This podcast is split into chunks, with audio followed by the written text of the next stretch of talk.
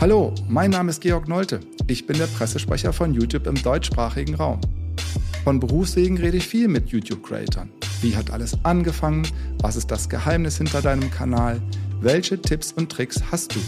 Jedes Mal habe ich den Drang, dass diese Gespräche mehr Menschen mitbekommen.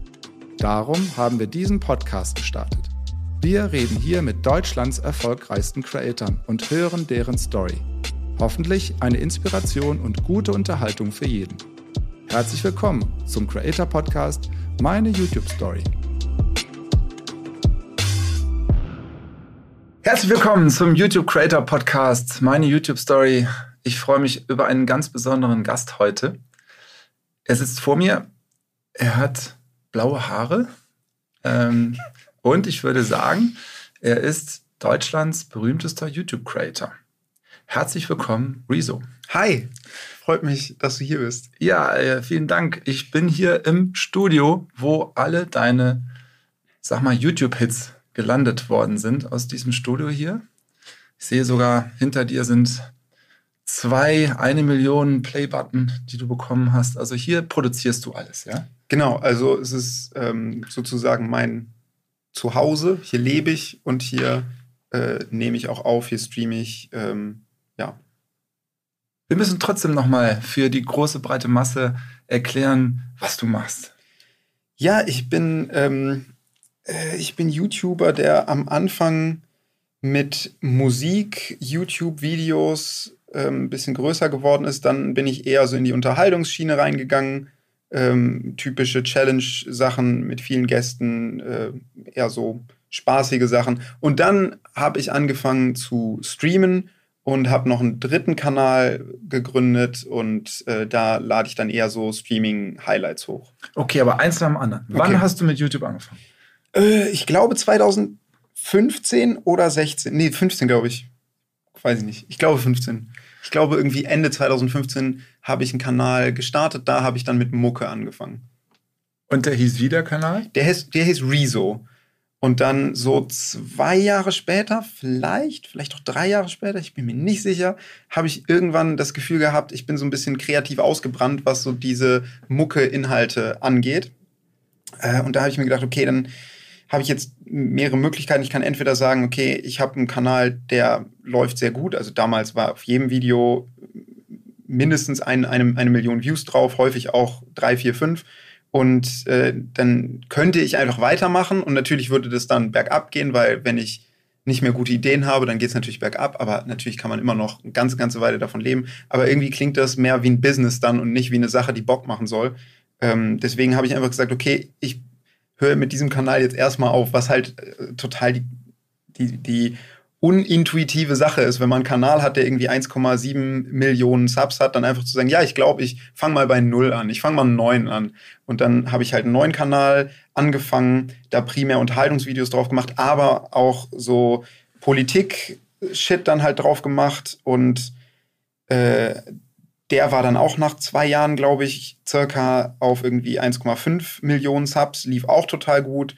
Aber auch da habe ich gemerkt, ich bin irgendwie kreativ wieder so ein bisschen ausgebrannt, weil das, was ich da regelmäßig bieten wollte, da sind mir keine neuen coolen Ideen dann irgendwann eingefallen. Und ich konnte mich nicht mehr mit Leuten treffen, weil dann, dann, dann, dann, dann Corona sogar anfing. Und ähm, äh, ein großer Teil dieses Channels war, dass ich mich einfach jede Woche mit anderen Leuten treffe und neben anderen Leuten auf der Couch sitze. Und das ist natürlich schwierig, mhm. wenn man eine weltweite Pandemie hat.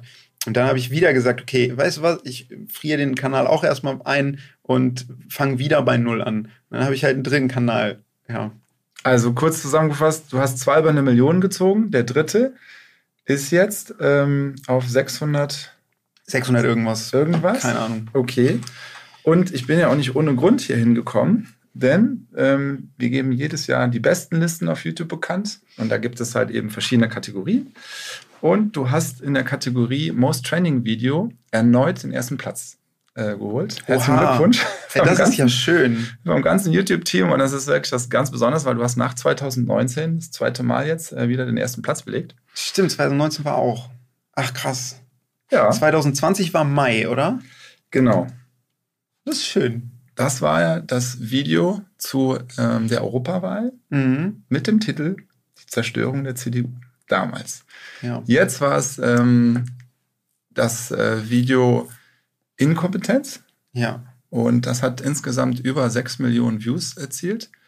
Und ähm, ja, vielleicht kannst du ganz kurz mal beschreiben, ähm, wie du an so eine Planung von so einem Video rangehst. Also wann entsteht die Idee?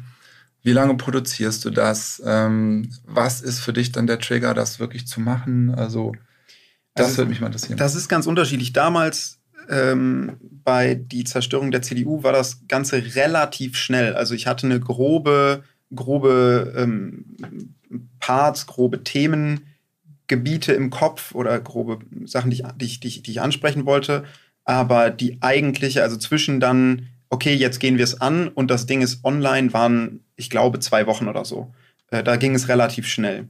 Aber bei, ähm, bei zum Beispiel dem Die Zerstörung der Presse-Video, da habe ich wirklich ein halbes Jahr dran gesessen, weil ich auch noch ganz andere Parts da reinbringen wollte. Und äh, da hatte ich, also das war eigentlich ur, ur, ursprünglich anderthalb Stunden lang. Ich habe sogar Webseiten dafür ge, gecodet, weil ich teilweise dann äh, News gescraped habe und eine Webseite gemacht habe mit, mit einer Chartseite, welche Zeitung wie viel selbst schreibt und welche einfach nur Agenturmeldungen ja, Copy-pasted. Ja. Und äh, das, das habe ich danach rausgestrichen. Diesen, diesen ganzen Website-Part, diesen ganzen, ne, also ich habe unglaublich viel, viel, viel gemacht, was nachher gar nicht in dem Video drin war. Außerdem war das schwierig, weil damals, als ich es eigentlich rausbringen wollte, das war ähm, das war gerade da, wo diese ganze Querdenker-Sache so gehypt wurde. Mhm. Und da habe ich mir gedacht, okay, das kann ich jetzt nicht einfach so rausbringen. Ich muss das nochmal umschreiben und Verschwörungstheorien noch mit reinbringen, damit man, also ich habe es dann nochmal komplett umgeschrieben, damit klar ist,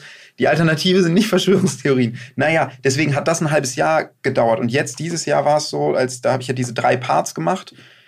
Das fing so an, dass ich mir halt schon so zwei Monate vorher gedacht habe, okay, jetzt gehe ich es mal an, jetzt fange ich mal langsam an, nebenher äh, das schon in der Woche zu machen, dass ich mich damit aus, auseinandersetze mit der Planung. Und ursprünglich hatte ich vor, fünf Teile zu machen und habe dann mehrere Teile halt gestrichen, auch weil es einfach zeitlich nicht mehr gepasst hat. Und du skriptest das dann wörtlich äh, oder kommt das so? Ich, ja, teilweise sehr. Also es gibt manche, also das ist ein total, total schwierig, diesen Mittelweg zu schaffen zwischen Dinge wirklich planen. Also, weil ich muss ja sehr wörtlich nah dran mhm. sein, mhm. weil ich sonst auch verklagt werden könnte teilweise. Ich kann mhm. nicht freestylen, wenn ich Leuten Dinge vorwerfe und da nicht ganz, ganz, ganz, prä ganz präzise bin.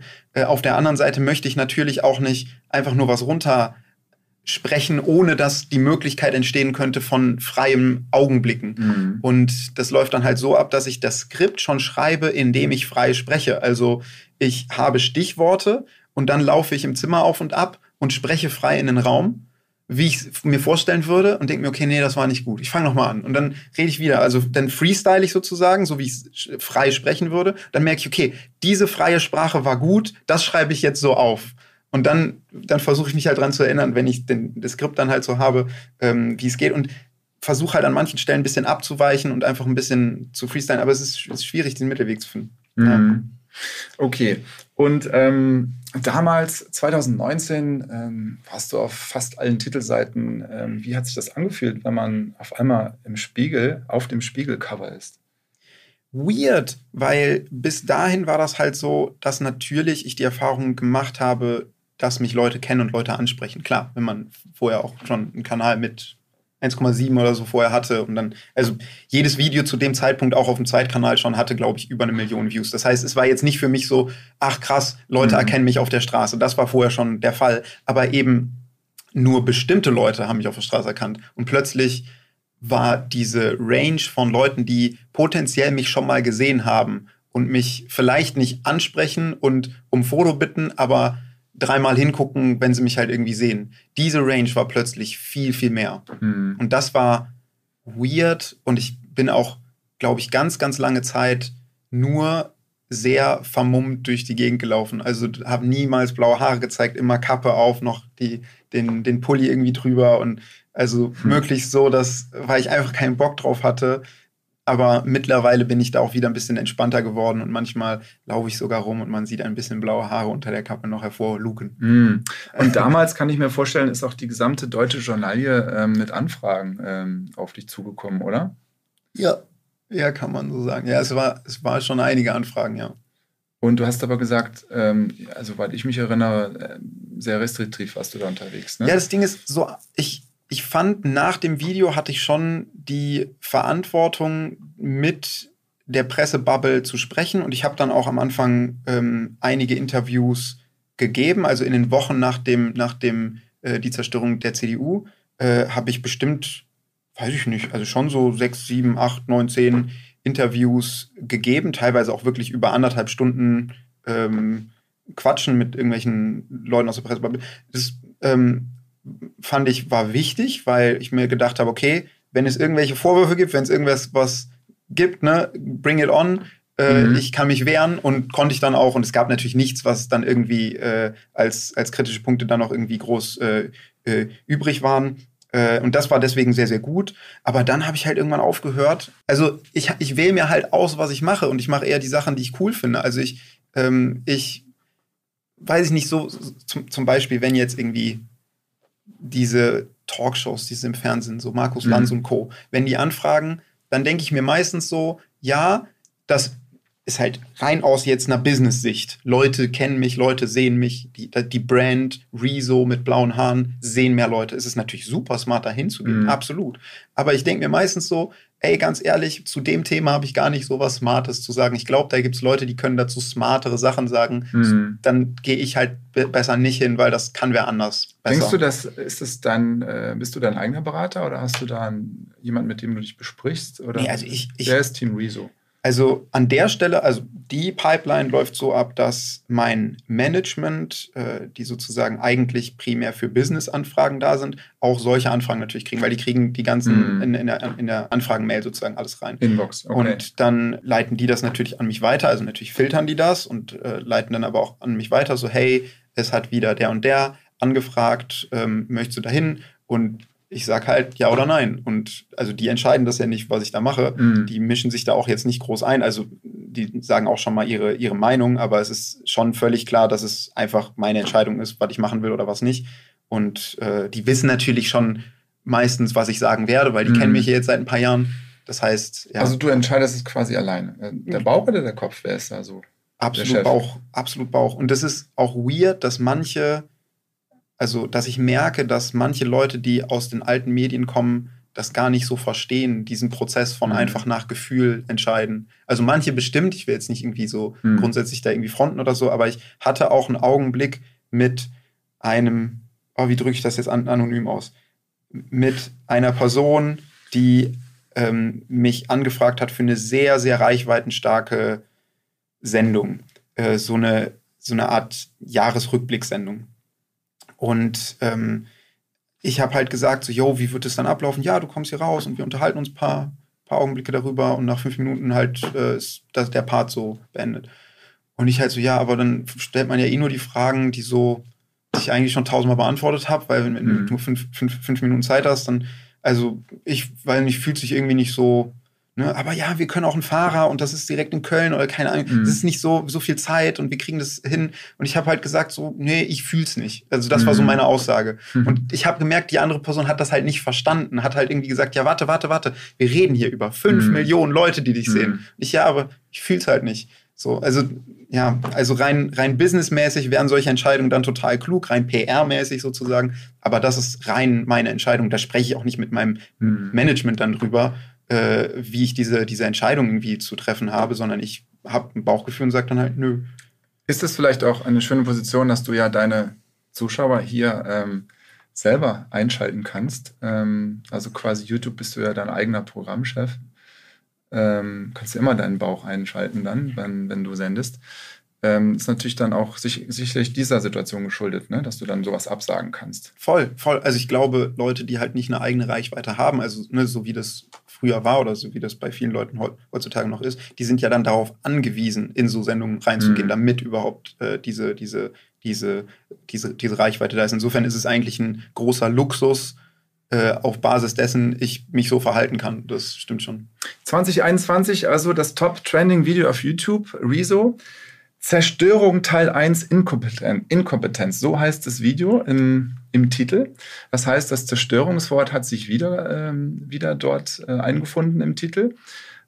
Rezo und Zerstörung, diese, diese Vokabeln, die passen ja seit 2019 ähm, in, in alle Bilder. Bei den Journalisten, bei den Medien, bei dir, bei den Klicks, bei den Views. Also das ist ja dann auch bewusst gewählt, oder? Diese Trilogie, diese drei Videos, die ja, haben total. das Wort Zerstörung auch drin. Ja, es, es hat mich am Anfang ein bisschen genervt, dass dieses Wort Zerstörung so immer wieder wiederholt wurde.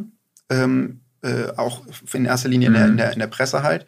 Ähm, und weil es auch teilweise, glaube ich, missverstanden wurde. Das ist, glaube ich, einfach, weil Leute nicht, die nicht aus der Bubble kommen, dann denken, oh, das ist aber ein sehr hartes Wort oder so, obwohl es halt für das ist ein destruktives Wort, oder? Genau, genau. Mhm. Und ähm, obwohl das für YouTube ja, ne, natürlich jetzt nicht das, das härteste Wort ist so.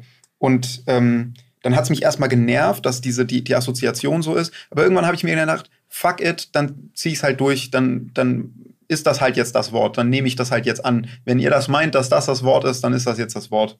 Ähm, aber okay. Und es ist ja auch so, das kann man ja auch, kannst du ja auch mal beschreiben, es kommt natürlich auch auf eine Kombination an ähm, bei einem Video, ob es gut läuft oder nicht. Mhm. Ähm, das heißt, es spielt da schon eine Rolle, auch solche Wörter zu benutzen, etwas zu provozieren. Ähm, wen nehme ich damit in den Titel? Ja. Wen nehme ich mit aufs Thumbnail? Absolut, klar. Das ist ja wie bei jedem anderen Medium auch. Also äh, in, bei den, bei den Print, Printmedien kommt es ja auch darauf an, was für ein Cover ja. ist auf dem Stern oder Spiegel oder ich weiß nicht was ja. drauf oder was ist der Titel. Und natürlich. Ja, ein Mensch auf dem Cover ist für Leute natürlich, ein Gesicht ist äh, attraktiver als eine, eine weiße Wand.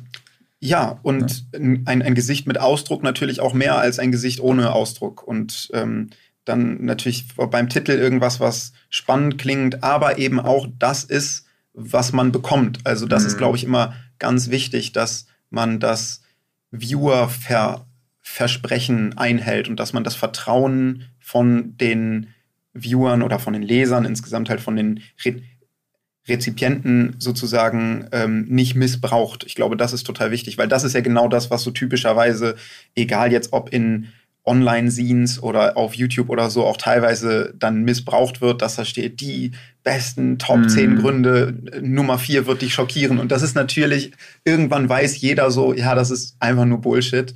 Und dann klickst du halt irgendwann auch nicht mehr drauf und es fühlt sich halt nicht, also dann hast du auch keine wirkliche Bindung zu der Person, die das dann macht, weil du fühlst dich dann einfach verarscht irgendwann. Das heißt aber im Umkehrschluss, du hast es ja äh, geschafft, das Timing und die Zutaten richtig zu benutzen. Ähm, wenn wir mal, ist ja ein Creator-Podcast hier, so ein bisschen ähm, in die ähm, hilfreiche Richtung geht. Was können andere ähm, beachten und das, was sind deine Learnings? Du hast ein Timing getroffen, du hast einen äh, Nerv getroffen, ein Thema. Also kannst du da kurz mal drüber sprechen, was da so zusammenkam? Weil das ist ja sehr erfolgreich, deine Serie. Ich nenne sie jetzt auch mal die Zerstörungsserie. Ja, ähm, bei, also das Ding ist, ähm, bei dieser Zerstörungstrilogie, so nennen wir das im Office intern, also diese drei, drei, drei, drei Zerstörungsvideos, die jetzt in diesem Jahr kamen, ähm, ist es halt sehr viel Glück, glaube ich, auch gewesen. Also natürlich gibt man sich Mühe, das ordentlich zu machen. Natürlich gucke ich auch bis zum letzten Augenblick, hey, ist das cool so, fühlt sich das richtig an. Also ich habe ähm, zum Beispiel den letzten Part, den Part 3, wollte ich eigentlich eine Woche vorher rausbringen. Und in dem Augenblick, wo ich mhm. hier stand und aufgenommen habe, habe ich zu zu meiner Assistentin Lisa gesagt, so, die mir beim Skripten total viel mit, mitgeholfen hat, habe ich halt gesagt, irgendwie fühlt sich das nicht rund gerade an. Sollen wir nicht nochmal über das Skript drüber gehen? Sollen wir nicht? Und es war so gut. Wir haben das halbe Skript danach nochmal umgeschrieben und haben es einfach alles ein bisschen nach hinten geschoben. Ich glaube, das ist ein Mindset, das wichtig ist, dass man nicht sagt, okay, ich ziehe es jetzt irgendwie durch, mhm. sondern ich will es halt cool machen. Ich will halt einfach ich, also letztlich einfach der Fokus, ich will was machen, was ich mir nachher auch angucken würde und cool finden würde. Und wenn man wenn, und dann ist halt eine große Portion Glück und das muss man mhm. halt auch einfach sagen. Also hätten diese Videos jetzt ähm, in Summe nicht, ich weiß nicht, wie viel haben sie in Summe, 14 Millionen oder also so. Die Trilogie hat jetzt über 14 Millionen äh, dieses Jahr. Absolut crazy. Mhm. Hätt, also es hätte auch sein können, dass die in Summe 3 Millionen machen und es ja. wäre für mich immer noch cool gewesen, weil dann mhm. wären es ja immer noch echt viele Leute gewesen, die das, die das gucken. Really? Ticken enttäuschend, ja, okay, ja, natürlich. Weil das also, erste Zerstörungsvideo war, war äh, mittlerweile 18, ne? Äh, ja. Oder? Also ich, ich, ich, aber das Ding ist, das erste ist halt auch zweieinhalb Jahre her. Mhm. Also das, oder zu dem Zeitpunkt halt auch über zwei, zwei, zwei Jahre her. Das heißt, es war, es war schon so. Gut, das war ja auch heißen. eine neue Gattung von, von ja. sagen wir mal, Medienerscheinung, oder? Also ja. dieses Video reingezogen in die Print, in die Fernsehwelt. Ja. Ähm, das war ja das erste dass es, dass es natürlich nie wieder so viel Views bekommen würde wie das erste. Das ist klar, das ist ja immer so. Also, mhm. äh, wenn du Part 2 machst, egal von was, dann, äh, also Part 1 war immer besser. Ein Sieg, oder? Ja, es, es, das, ich würde es nicht als so einen Sieg bezeichnen, weil es ist halt so viel Glück dabei, dass es so mhm. läuft. Also, wenn Leute das einfach teilen, das ist ja der Haupt, Hauptfaktor, das kann man ja auch dann, dann nachher sehen. Äh, wenn es Leute einfach rumschicken, dann hat es viele Views. Und das ist mhm. ja letztlich nur bedingt in meiner Macht. Und das, das hängt ja auch von vielen Leuten, also von den vielen, vielen Leuten ab, die das dann halt teilen, die das selber in Gruppen posten, die das selber auf ihren Seiten posten oder so. Insofern, davon ist man halt abhängig, wenn es so, so, eine, so eine Reichweite, also auch so eine Reichweite wie, wie jetzt kriegen, kriegen soll. Und es hätte auch anders laufen können, das ist völlig klar. Ich finde, das ist wichtig, dass man sich das vor Augen hält, wenn man, wenn eine Sache so insane gut läuft. Ich meine, mhm. ne, drei Videos, die in Summe über 14 Millionen Views, das ist insane. Das ist mhm. einfach insane. Und da würde ich ja gerne mal wissen, ähm, vorab noch äh, ein Einschub, da höre ich ja so ein bisschen deine Arbeitsweise raus. Das scheint ja schon, dass du so ein Perfektionist bist. Oder bist du eher, was bist du für ein Mensch? Bist du ein Studie-Perfektionist in der Mitte? Weil die Herangehensweise, das Skript beim Live-Film nochmal umzuschreiben, scheint ja irgendwie zu sagen, Mensch, ich bin noch nicht bei dem Zustand, der mich glücklich macht. Per perfekt? Ist das also Perfektionismus ist halt schwierig, weil man, wenn man irgendeinen Job ein paar Jahre macht, dann merkt man, dass man auch in der Praxis manchmal, also dass du diese Balance finden musst zwischen, du musst auch Sachen irgendwann rausbringen. Mm, mm. Und ein Werk ist nie fertig, egal was. Also ein Video ist nie fertig und ein Song ist nie fertig mm. und ein Buch ist nie fertig. Du kannst immer noch weitermachen, du musst irgendwann sagen, okay, ich bringe das jetzt raus. Das heißt, Perfektionismus ist ja, äh, ist ja, also darf man ja nie, nie, nie verstehen als wirklich eine, eine, eine absolute, an, ein absoluter Anspruch an Perfektion, weil dann würde man nie irgendwas raus. Also Realperfektionismus. Realperfektionismus ist ja vielleicht ein bisschen besser. Es, also ich will einfach einen guten Job machen, ich will einfach meinen ja. Shit ordentlich machen. Das ist, das ist, so würde ich es eigentlich ja, ausdrücken. Was willst du denn damit erreichen? Also was wolltest du mit diesen Videos oder was willst du mit deinem YouTube-Schaffen erreichen? Mit insgesamt dem YouTube-Schaffen oder mit diesen drei Videos? Beide Fragen.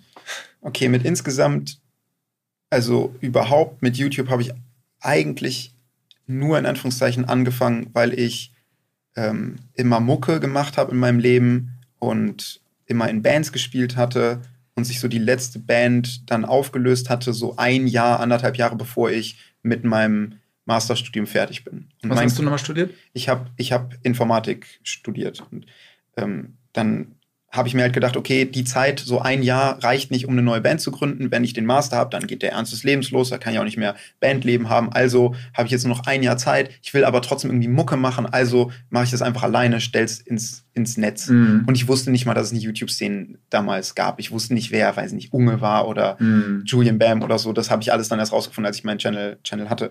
Und ähm, dann, das war der, der initiale Punkt.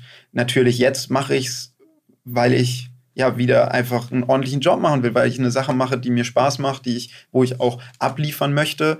Ähm, und die drei Zerstörungsvideos, die habe ich halt gemacht, weil ich zusätzlich dazu auch eine Art Verantwortung spüre. Also ganz ehrlich, ich habe das verflucht. Das hat mich wirklich gefickt im Leben, weil es ja on top draufgekommen ist zu einem sehr, ich sag mal, ausgefüllten Job. Ich habe ja einen Podcast, ich habe Streaming, ich habe ähm, einen YouTube-Channel, wo mehrfach die Woche ähm, Uploads kommen. Ich habe ein fucking Softwareunternehmen, wo ich, äh, wo, wo wirklich viel, viel Zeit noch rein, reingeht. Und wenn mhm. ich dann sage, okay, ich mache jetzt drei solche Videos, dann fickt das mein Leben über mhm. mehrere Monate, also wirklich über mehrere Monate. Und ich habe zeitweise, so in der Mitte der Zeit, habe ich, war ich ganz kurz davor, einfach zu sagen, ich lasse es komplett bleiben ich bin so halb fertig mit den Skripten, aber ich breake hier wirklich und es geht nicht und ich lasse es einfach alles bleiben. Ich war ganz, ganz kurz davor. Ich hatte wirklich ernsthafte Talks darüber, dass wir alles abbrechen. Und ich habe es in erster Linie durchgezogen aus, klingt jetzt wack, aber aus einer Art Verantwortungsbewusstsein, weil ich mir dachte, come on, Alter, du hast so eine Reichweite, du kannst das. Also es ist nicht nur, ich habe eine Reichweite, sondern ich habe auch die Möglichkeit, sowas zu tun. Ich habe die Möglichkeit, in der Hinsicht ähm, einen Part beizutragen für Diskurs und für Aufklärung. Und dann wäre es einfach wack, das jetzt nicht durchzuziehen. Da habe ich mir gedacht, okay, zieh's einfach durch, mach's halt irgendwie. Und Alter, ich bin einfach froh, dass, dass es, es geschafft ist, weil es war echt eine gute Durchgefickerei. Also du hast eben zwei Sachen gesagt, ähm, Diskurs und Aufklärung. Ähm, ist das etwas, was dich, was dich äh, antreibt? Was solche Videos angeht, auf jeden Fall. Auf jeden Fall. Klar, das, also mich treibt jetzt nicht Diskurs und Aufklärung an, wenn ich eine Podcast-Aufnahme. Nein, also sagen wir mal, einen Impact zu haben durch Diskurs und Aufklärung. Ja. Definitiv, ja. Das, also es geht mir weniger darum, dass ich diesen, diesen, diesen Impact mache, mhm. sondern es geht mir natürlich um den Impact selbst. Dass er also, stattfindet. Genau, dass er stattfindet. Ja. Das hat's doch, oder? Voll. Ähm, wie hat er stattgefunden? Ey, also, der Rezo Impact. Und, nee, das wäre jetzt ja wieder ja. falsch. Also wie hat der Impact mit deiner Arbeit? Ja, den ich losgetriggert habe. Ja. ja. Ähm, das das finde ich enorm schön an dieser Art von Content, dass sozusagen grundsätzlich der der Diskurs schon beim Content stattfinden kann. Also in den Kommentaren mhm. bei YouTube. Ich weiß nicht mal, wie viele Kommentare es sind. Wir haben jetzt da drunter beim, beim Siegervideo dieses Jahr. Ähm, 53.962 Kommentare. Das ist insane. Mhm. So, das heißt, wir haben irgendwie unter allen drei Videos wahrscheinlich, ähm, wahrscheinlich eine sechsstellige Anzahl von Kommentaren. Leuten, die sich austauschen, Leuten, die diskutieren miteinander, Leute, die äh, ja, die einfach teilnehmen an einem Austausch, an einem Diskurs. Was ist das, das für eine Generation? Also was sind das äh, für Altersgruppen? Alle. Also du kannst da reinscrollen, da sind natürlich viele Leute dabei, die eher so, da sind natürlich viele Leute dabei, die eher so unter 30 sind, weil das halt natürlich die, mhm. die Leute sind, die in erster Linie meinen mein Channel gucken. Aber da schreiben nicht wenig Leute auch, ey, ich bin 50 und finde es stark, was das Video ist, oder ich bin 60, ich finde es stark, was das Video ist. Ähm, das ist, also es ist erstaunlich, in welcher, in welcher Altersrange das, das hochgeht. Schaffst du ein paar Kommentare zu lesen? Also 53 ist ein bisschen schwer, äh, 59.000 ist ein bisschen schwer zu lesen, aber. Ja, also 59.000 habe ich nicht, aber natürlich, also ich, ich versuche sehr viel Sachen zu lesen. Also zum einen auf YouTube, aber auch auf Instagram oder so. Ich, ich lese fast jeden Tag bestimmt, also auf jeden Fall ein paar Dutzend, äh, mhm. äh, Dutzend nach, nach, nach Nachrichten auf, auf, auf, auf Insta. Wenn so ein Video rauskommt, da verbringe ich teilweise Stunden und scroll einfach mhm. nur durch die Kommentare, weil ich es einfach, weil das ist ja letztlich, äh, das sind ja sozusagen die Hauptfrüchte von dem, mhm. was man, wo man sich Mühe gemacht hat. Also. Aber kann, kannst du noch was über die Analytics verraten? Also du hast viele unter 30-Jährige. Genau. Ja, ja, das ist, das ist die Hauptzielgruppe, ja. Ich, also ich könnte jetzt reinklicken, ich weiß, ich habe es gerade nicht vor Augen, aber. Fand ich interessant. Ja. Ähm, und ähm, aus Deutschland oder aus dem deutschsprachigen sprechenden Raum. Genau, also gehe ich jetzt von aus, ne? weil ich spreche ja Deutsch. Also das würde ja Sinn ergeben. Ähm, so, meinst du jetzt für das Video oder für grundsätzlich? Wer, wer ist dein Publikum? Das würde mich mal interessieren. Ähm, mein Publikum ist also der Schwerpunkt ist äh, 18 bis 24 Jahre mit 48 Prozent. Mhm. 25 bis 34 Jahre sind äh, 24. Dann also drei Viertel der ähm, deiner Community sind ja dann zwischen 18 und 34 Jahre, ne? Ja, ich, ich denke, da werden auch, also man muss immer den untersten Balken, den 13 bis 17 Jahre, ein bisschen höher sich denken im Kopf, mhm. weil natürlich Leute. Viele über Eltern gucken, über den Elternaccount. Ja, oder auch einfach, YouTube, wenn ne? ich mich jetzt als 15-Jähriger anmelden würde und YouTube würde fragen, bist du 18, dann kannst du alles sehen oder bist du 15, dann kannst du halt nicht alles sehen. Dann würde ich ja sagen, ich bin 18. Also natürlich machen das Leute. Also den, den, den untersten Balken, den muss man sich schon ein bisschen größer denken. Das, das gehört immer dazu. Das ist, glaube ich, bei jeder Plattform so und halt aus Deutschland 87 Prozent, dann Österreich 6,5, Schweiz 4,0. Also fast alle aus dem deutschsprachigen Raum. Ja. Interesting. Und ähm, wenn man jetzt mal, ähm, wenn du sagst, ähm, der Diskurs und die Aufklärung, ähm, das ist dann ähm, der Antrieb so ein bisschen, ähm, merkt man jetzt an diesen, an diesen Trilogie-Videos, an dieser Trilogie und auch an dem Video von 2019, ähm, dass das auf YouTube ja ganz gut funktioniert, oder? Weil dort ähm, halt eben die Diskussion auch stattfindet. Du bist ja in einem Medienmix unterwegs. Kannst du mal kurz bitte erklären, wie jetzt da YouTube äh, oder warum YouTube da dir ähm, ähm ein gutes Werkzeug an der Hand ist. Also ich finde ganz ehrlich, dass YouTube für so eine Art von Content ja eigentlich die beste Plattform ist. Denn bei, also Instagram, klar gibt es da auch, ähm, ich sag mal, inhaltsvollen Content, aber mhm. die meisten Leute gehen auf Instagram nicht wegen Inhalt, sondern, also ich auch nicht. Also das, die meisten nutzen es nicht so. Bei Twitter ist es, wird es ganz schnell toxisch und ganz schnell so oberflächlich. Mhm. Also da ist der Austausch auch vorhanden, aber die meisten, habe ich den Eindruck, wollen auf Twitter sich nicht austauschen, sondern gegenseitig einfach fronten und beefen und mhm. streiten sich eigentlich nur. Also es ist jetzt natürlich eine, eine sehr, sehr, sehr, sehr überspitzte ähm, Aussage. Natürlich sind nicht alle auf Twitter so, aber das ist so mein, der, der, der, mhm. der, der, der allgemeine Vibe. Ähm, und bei äh, ja, Facebook klammer ich mal ganz aus, weil da sind echt viele sehr weirde Leute unterwegs. Und bei, bei YouTube ist es eben so, dass ich zum einen den Eindruck habe, dass alle möglichen Bubbles und Altersgruppen da drin vorkommen und zum anderen halt den Eindruck habe, dass wenn Leute dann diskutieren, dass sie wirklich diskutieren, dass sie sich wirklich mhm. austauschen. Natürlich gibt es da auch ein paar Leute, die, die nur fronten wollen, aber die, der Anteil, habe ich den Eindruck, ist, ist gar nicht so hoch. Also der Anteil von Leuten, die sich ernsthaft austauschen wollen, mhm. ist unter dem YouTube-Video enorm hoch. Also was ich halt feststelle... Ich, ich, ich, lösche da fast keine Kommentare. Also das Einzige, was ich löschen würde, wären halt Sachen, die wirklich rechtlich überhaupt nicht gehen. Aber ich habe hab fast keine Kommentare gelöscht. Also was mir halt auffällt, ähm, auch bei den, in unserem Team international, dass Deutschland halt ein Land ist, wenn man sich die Toplisten anguckt, die wir hier auch heute feiern mit dir auf Platz 1, dass äh, in Deutschland halt eben viele Kreative ihre Ideen teilen wollen, die Deutschland auch so bewegen. Also dieses Thema Bundestagswahlen hat einfach Millionen von Menschen bewegt, ähm, auch mit dem Klimawandel und so weiter. Und und das äh, halt tiefgründig zu diskutieren und den Diskurs und aufzuklären, das ist nämlich die zwei Vokabeln, die du eben selber gesagt hast. Das ist für mich so ein Zeichen, dass das viel in Deutschland gemacht wird, weil wir können die Liste gerne mal durchgehen. Ähm, auf Platz 4 ist äh, MyLab mit So endet Corona. Das ist ein mhm. ähnliches Thema, ja. Auf Platz 2 ist Philipp Mickenbergers Video, ja. Ein, ein sehr mutiges äh, Thema, mhm. mit dem Tod umzugehen, ja. ja. Ähm, Familie Mickenberger, der Bruder ist äh, ähm, damit dem Thema Tod offen umgegangen. Ja? ja. Also das ist auch ein Thema, was ja eigentlich in der, in der, in der Gesellschaft äh, tabuisiert manchmal ist. Ne? Ja, definitiv. So, ähm, dann auf ähm, Platz 5, Joey's Jungle, ähm, sein Outing. Ja, auch ein Tabuthema in der, ja. in der Gesellschaft. Und äh, das, das sieht man, dass das die Menschen bewegt. Es ist in den Toplisten. Ja? Ähm, Pflege ist nicht selbstverständlich. Ein Video von Joko und Klaas. Ähm, dann Sophia Thiel, die Wahrheit über meine Auszeit, über mentale ähm, Aus, Ausgebranntheit. Wirklich stark solche, solche, in, solche, solche inhaltlichen Themen. Ne? vertreten. Und dann auch diese äh, Marvin zum Beispiel, wie er die Influencer mit, mit seinem Fake-Produkt hochgenommen ja. hat. Ne? Also es sind alles so Themen, wo Ideen ähm, bestimmte ja. ja aufklärerische äh, Seiten auch haben. Das, ne? Ohne Scheiß, das ist eine stronge Top 10 Mhm. Ich weiß nicht, ob die in den letzten Jahren auch so strong war, aber das ist eine stronge Top 10, ohne Witz. Ja, und jetzt komme ich zur zweiten News. Guck mal, wer auf der Liste Top Creator ganz vorne ist.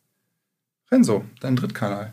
Oh, du hast die zweite Liste gewonnen. Herzlichen Glückwunsch. Was, nach welcher Metrik ist das? Das ist die, äh, die äh, Subs in 2021. Ah! Congrats. Ah, wie schön ist das denn? das, das, wusstest du noch nicht, ne? Nee, das wusste ich ja, noch nicht. Das war meine Überraschung. Das ist ja. Musst du auch nicht alles verraten.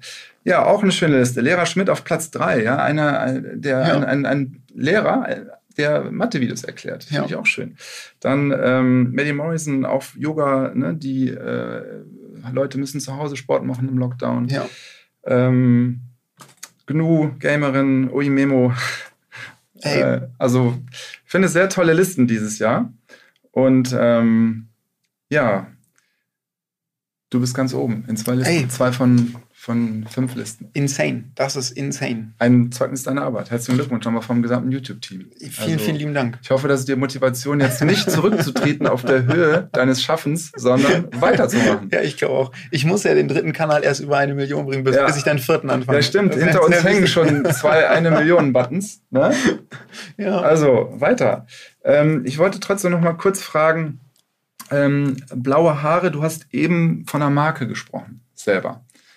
Ist das so, dass du am Anfang gesagt hast, ich werde jetzt eine Marke oder entsteht sowas äh, schleichend? Äh, und äh, wie hast du dich entschieden, äh, so eine Frisur ähm, anzuschaffen? Also es war letztlich relativ Zufall, dass es am Anfang, als ich meinen YouTube-Channel gegründet hatte, blaue Haare waren. Ich habe ja mein, wie gesagt, meinen YouTube-Channel nicht gegründet mit dem Ziel, okay, ich mache jetzt da was groß, da kann ich von leben. Ich wusste ja nicht mal, dass es so eine Szene gibt. Ich wusste nicht mal, dass man damit überhaupt Geld machen kann oder so, ähm, sondern einfach, weil ich halt Bock drauf hatte, zu teilen, dass ich irgendwie Mucke mache. Und natürlich denkt man da nicht über Branding nach und über, ich bin eine Brand und ich kann irgendeinen Marktwert oder irgendwelchen solchen Sachen denkt man natürlich nicht nach. Ich hatte einfach vorher immer, also nicht immer, aber ich hatte viele verschiedene bunte Haare. Also ich hatte auch vorher rote Haare und blonde Haare und pinke Haare und lila Haare und silberne Haare. Also ich habe einfach häufiger mal geswitcht und ich war halt auf blau als ich meinen YouTube-Kanal gestartet hatte. Und dann habe ich halt gemerkt, eigentlich so ein paar Monate später, wäre für mich jetzt wieder so ein paar, paar, Zeitpunkt gewesen, wo ich dann sage, okay, ich switch mal, mal wieder. Aber dann habe ich mir halt gedacht, so, und das muss ich schon sagen, aha, ich sehe hier schon regelmäßig so Kommentare, wo Leute sagen, ey, dieser eine Typ mit den blauen Haaren, hast du den gesehen, cooler Channel. Da dachte ich mir, okay, vielleicht behältst du die noch so ein bisschen. Und dann gab es eine Phase, so ich glaube, so nach so einem Jahr blaue Haare haben oder zwei Jahren, wo ich mir gedacht habe, ja, okay, ich finde es jetzt nicht mehr so geil, gerade mit den blauen Haaren. Also hat mich jetzt auch nicht abgefuckt, aber so, ich fühle es jetzt nicht mehr so sehr, aber vielleicht ist es schon sinnvoll, wäre jetzt auch weird, weil dann die Werke nicht mehr zeitlos sind. Also wenn ich dann, dann gibt es ein Video, wo du direkt siehst, ah, das ist ein mhm. altes Video. Und das hat mich dann so gestört. Und deswegen habe ich mir gedacht, okay, dann lässt du das einfach erstmal so. Und mittlerweile fühle ich es wieder voll. Also ich bin mittlerweile wieder voll an dem Punkt, dass ich es einfach fühle und mir denke, ey, ich finde es cool, so wie es ist. Aber dass du das mal irgendwo anders gesehen oder gelesen hast, äh, wie Menschen das machen. Also, äh, weiß nicht, ob du Don King kennst, den Boxpromoter, der hat die Haare einfach ganz nach oben. Äh, Stimmt, der hat so. Genau, und das ja. war sein Markenzeichen. Und, aber das ist einfach, wie du gerade beschrieben hast, das, das ist so. Ja, es war halt vorher auch schon so. Also, es, es, also da hatte ich noch keinen Channel. Das heißt, so, so gefärbte Haare oder so kann man ja auch haben ohne, also einfach nur für sich. So, das geht ja auch. So, einfach weil man Bock drauf hat. Du bist dennoch ähm, in, in, dem ganzen Tun äh, ein Mensch, der seine Privatsphäre sehr, sehr schützt. Ähm, ist auch gut so, dass ich das nicht weiß. Lustigerweise weiß ich gar nicht, wie du richtig heißt, also wie du, du geboren äh, Du, du bist, bist auch einer der ganz wenigen Leute, die ich zu mir nach Hause mal eingeladen. Also die, mhm. wir sind ja jetzt gerade ja. bei mir zu Hause. Ähm, die, die aller, also selbst so Leute, die ich aus der Szene kenne, da sage ich meistens, ja, wir treffen uns irgendwie, also ich habe noch ein Office hier, hier in Aachen, dann treffen wir mhm. uns da ja. oder so. Ähm, Vielen Dank. Also kommt hier irgendwie auch mal vor. Ja. Ehrenmann. Ähm, ja, aber ich weiß es gar nicht, ich will es auch gar nicht wissen und solltest es auch niemals wissen. Also du schützt deine Privatsphäre äh, sehr, sehr stark. Hast du dir das von Anfang an, als du ähm, so die, als die Millionen dann da losgingen, äh, die Millionen Views, hast du das äh, dir auf die Fahne geschrieben? Oder ich meine, du hast deinen Kanal ja auch so genannt. Ja, ähm, ich, also mir war es. du denn Rezo? Ich, es war reiner, reiner Zufall eigentlich. Also ich habe halt gedacht, wie nenne ich den Channel? Ich brauche irgendwie, also ich habe mir schon damals gedacht, ich brauche eine Art Künstlernamen oder eine Art Channel, Channelnamen oder so, weil ähm, dann habe ich eine Liste gemacht und habe halt so random Worte aufgeschrieben und dann habe ich immer jeden Tag ein paar weggestrichen und am Schluss habe ich noch ein paar Freunde gefragt, so hey, das sind meine Top 3, was sagt ihr dazu? So einfach um so ein bisschen Feedback einzusammeln und dann ist halt Rezo geworden und ich bin äh, ganz froh, weil mit, mittlerweile empfinde ich es natürlich seit langer, langer Zeit als meinen Namen, weil viele, viele wirklich gute Freunde mich auch so nennen und viele, also, äh, also jetzt nicht nur eine Art distanziertes mhm. Verhältnis und dann nennt man mich so und in meinem guten Verhältnis nennt man mich nicht so, sondern es ist halt auch, wenn man ein sehr closes Verhältnis zu mir hat, nennen, nennen mich ganz, ganz viele so. Und dadurch ist es halt, also fühl, fühlt es sich halt an wie einfach mein Name und das ist völlig, völlig fein. Und mir war das immer schon wichtig, dass ich, also es war mir nicht primär wichtig, die mein, mein Privatleben so ein bisschen rauszuhalten aufgrund von von Sicherheit, das kam dann eher später dazu, sondern ich dachte mir halt, ja, Junge, ich will einen Job machen, ich will nicht auf den Sack gehen mit, also was heißt, ich will einen Job machen? Ich will halt guten Shit machen. Auf, mhm. ne? Und wenn du halt Mucke machst, dann redest du ja nicht. Mhm. Und das waren ja die ersten Jahre so. Das heißt, wieso sollte ich dir auf den Sack gehen in der Endcard noch mit, hey, ich war letztes Wochenende übrigens äh, im Freizeitpark und habe das und das erlebt und mit dem und dem. Das, wieso soll ich das in der Endcard sagen? Ich habe mhm. jetzt einen Song gemacht und dann sage ich, like das Video, würde ich mich freuen, tschüss. Und dann hast du ja nichts von deinem Privatleben preis, preisgegeben auf Basis der Form. Und als es dann ein bisschen größer war, dann natürlich auf Basis von, von Sicherheitsaspekten auch, klar. Ja, ähm, sagt man Rezo, Rezo oder? Beides okay, ich sag Rezo, aber. Kannst auch Rezzo sagen. ja, ich freue mich übrigens, dass wir jetzt zusammensitzen, weil wir haben den Termin zweimal verschoben, ähm, mhm. weil du dir Corona eingefangen hast. Und ja. ähm, beim zweiten Mal war der Test auch noch ähm, positiv. Das heißt, wir haben noch mal eine Woche verstreichen lassen, damit alles safe ist. Wir sind getestet. Beide. Ja. Ähm, das war schon der Hammer. Du hast äh, auf Instagram was gepostet, ähm, wie es dir geht äh, damals. Und dann gab es wieder ganz viele Medien.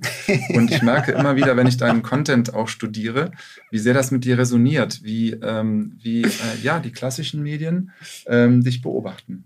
Ja, es ist total erstaunlich. Aber ich, also ich meine, in, in dem Fall hat es mich jetzt nicht hart abgefuckt, weil es ist ja, okay, ich habe es ja auch öffentlich gemacht, dann dürfen die natürlich auch drüber reden. Es, es ist halt weird, es ist, also es ist teilweise lustig und vor allen Dingen eine ganze, also ganz, ganz viel Weirdness dabei. Einfach wenn, wenn ich Nachrichten bekomme von Leuten, die so in dem Circle sind, die man jetzt nicht anruft und sagt oder den schreibt und sagt, hey, ich habe ich hab Corona aber wenn mein, mein Anwalt mich dann anschreibt und sagt, ich habe in den Medien erfahren, du hast Corona, ich wünsche, ne, dann ist es so, ja, weird. Mhm. das ist einfach weird. Oder irgendwelche äh, Onkel ja, man hat ja keine Zeit, bei, halt, einer, bei einer schweren Erkrankung jetzt mal alle eine WhatsApp zu schreiben. Genau, so, ne? das tut also, man ja auch nicht. Also man mhm. sagt den Eltern Bescheid, man sagt irgendwie, ähm, ja, noch ein paar anderen Leuten Bescheid, aber du, du sagst ja nicht irgendwie 50 Leuten Bescheid oder so. Mhm. Und dann ist es schon ein bisschen weird, wenn dann Leute sagen, ich hab's, ich hab gelesen, du hast äh, ja, aber es ist gar kein Vorwurf an, an die Medien an der Stelle. Ich weiß, ich habe häufig auch Vorwürfe an die Medien gemacht, äh,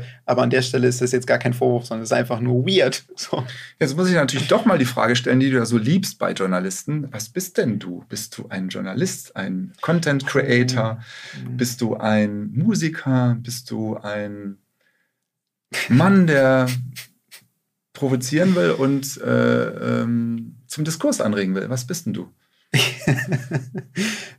also ich finde diese Frage gar nicht so wichtig, weil ähm, zum einen kann die jeder ja für sich selber anders beantworten. Also nur weil ich sage, ich bin, also wenn ich jetzt sagen würde, ich bin Journalist, dann muss, muss mich ja niemand so nennen, nur weil ich das gesagt habe. Dann kann ja jeder sagen, nee, für mich bist du es nicht. Weil mhm. wenn ich sage, ich bin Musiker, weil ich habe ein paar Coversongs auf YouTube, kann natürlich auch jeder sagen, nee, für mich ist das kein Musiker. Das mhm. bist du noch nicht. Das heißt, ich denke mir, es ist so ein bisschen witzlos, überhaupt mir selber Labels zu geben, weil die ja eh nicht gültig sind. Also ich kann, also, und mir ist es auch gar nicht wichtig. Also mir ist es relativ wurscht, wie man mich bezeichnet, also als welche Rolle man mich bezeichnet. Mir ist nicht wichtig, dass man mich als Journalist be bezeichnet. Ich, ich kann nachvollziehen, warum man mich so bezeichnet, weil natürlich ich Sachen gemacht habe, die definitiv journalistisch sind. Ich glaube, da kann man wenig sozusagen dran, dran, dran, dran rütteln. Aber ob diese wenigen Werke sozusagen dann schon dafür sorgen, dass man mich grundsätzlich Journalist nennt. Da kann ich auch nachvollziehen, dass jemand sagt, nee, dafür müsstest du das schon ein bisschen häufiger machen. Ja, kann ich verstehen. Keiner ist mir wurscht. Dann nenn mich halt nicht so. Also ist mir, ist mir einfach egal. Haben wir das auch geklärt. Aber ähm, ja, der, der breiten Öffentlichkeit bist du ja durch ich nenne es mal diesen, diese politische, politischen Videos äh, ähm, bekannt. Du hast aber auch eben dir eine, vorher schon eine große Fangemeinde, äh, Fangemeinde aufgebaut, eine Community. Ähm, was von beiden ist dir eigentlich wichtiger oder ähm, bedeutet dir mehr? Oder machst du da gar keine Gewichtung? Gewichtung? Nochmal, von, von welchen beiden? Also du hast ja politische Videos gemacht, die ja. sehr, sehr reichweitenstark waren, die sich ja schon unterscheiden von dem, was du größtenteils machst machst. Ja. Was dann auch eine andere Community ist. Ah, ja, ja, okay. Was ist dir, wie denkst du über diese beiden Welten? Also wenn ich. Oder mir, ist es eine Welt? Ja, es ist. Nee, du, du hast schon recht, es sind ja, es sind ja teilweise andere Leute, die das, die das gucken. Deswegen ist es ja schon, kann man es sozusagen trennen. Ähm, natürlich ist es irgendwie auch eine Welt, weil es ist ja alles irgendwie eine Sache, die ich in meinem Leben mache. So, aber ich, ich, ich, ich, ich verstehe schon, dass man das äh, auf bestimmten Ebenen trennen kann.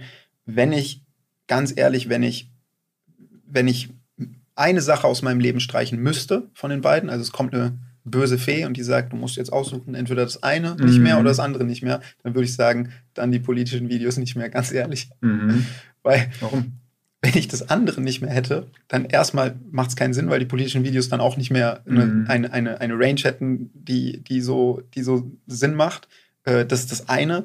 Und das ist halt es ist halt sehr viel Pain dabei. Also die politischen Videos sind halt echt anstrengend zu machen. Also das, das ist nicht, da, ja, und bei den, bei den anderen Sachen, wenn ich auf Twitch was streame, mit Freunden was mache und irgendwie eine Challenge mache oder ein Spiel, ne, dann macht es halt Spaß. Und damit verdienst du auch Geld. Mit den politischen Videos ja nicht, Genau. weil du sie demon demonetarisierst. Genau, ja. Warum? Beim ersten Video habe ich es, also bei dem, dem die, die Zerstörung der CDU, habe ich es entmonetarisiert, weil aus wieder künstlerischen Gründen, weil ich mir dachte, es ist einfach Abfuck, wenn du ein Video guckst, was so lang ist und plötzlich kommt Werbeunterbrechung. Das reißt dich dann so aus dem Thema Mhm. raus und es hat sich einfach nicht richtig angefühlt. Man muss ja auch nicht, also man muss ja nicht Geld maximieren, wenn man okay genug Geld hat. Also steht dein kreativer Ansatz über dem monetären? Ja. Ähm, ähm, Definitiv, definitiv. Ja, sonst würde ich solche Entscheidungen ja nicht treffen. Mhm. So, und ähm, Was hättest du denn damit verdienen können? naja, wenn du dir vor Augen hältst, der CPM bei so einem langen Video, das war ja 50 Minuten lang oder so, äh, wäre, also wenn, je nachdem wie lang ein Video ist, kann man ja unterschiedlich, um es allen Leuten noch zu erklären, hier brauche ich es nicht erklären, aber um es allen Leuten zu erklären, äh, kann man ja unterschiedlich häufig Werbung schalten. Das heißt, ein Mhm. Video, was, ähm, was 10, 10 Minuten lang ist oder 12 Minuten lang ist, hat meistens so ein CPM von, äh, weiß ich nicht, zum, kommt dann auch auf das Thema an, aber sagen wir mal von so zwei. Das heißt, wenn ich dann ähm, äh, äh, eine Million Views machen würde, würde ich 2000 Euro bekommen. Ähm, wenn das Video aber länger ist, dann hat es auch schnell ein CPM ne, bei 20 Minuten auch gern mal von drei oder von vier und bei einer halben Stunde vielleicht eher von vier oder fünf und bei 50 Minuten wahrscheinlich eher also fünf oder sechs. Also das kann schon sehr gut sein. Und wenn du dann 17 Millionen Views hast, dann bist du schon schnell im sechsstelligen Bereich, aber ganz schnell, ja. Mhm. Ähm, du hast damals auch viel Kritik bekommen ähm, zu dem Zerstörervideo der CDU. Ich habe das jetzt mal verglichen mit diesem Jahr, die Trilogie. Vor allen Dingen so bei dem letzten Video, da war es ganz schön ruhig, beziehungsweise es wurde erwähnt, aber es war nicht so ein äh, Kritikschwall über dir, ähm, der sich ergossen hat. Ist das richtig gedeutet?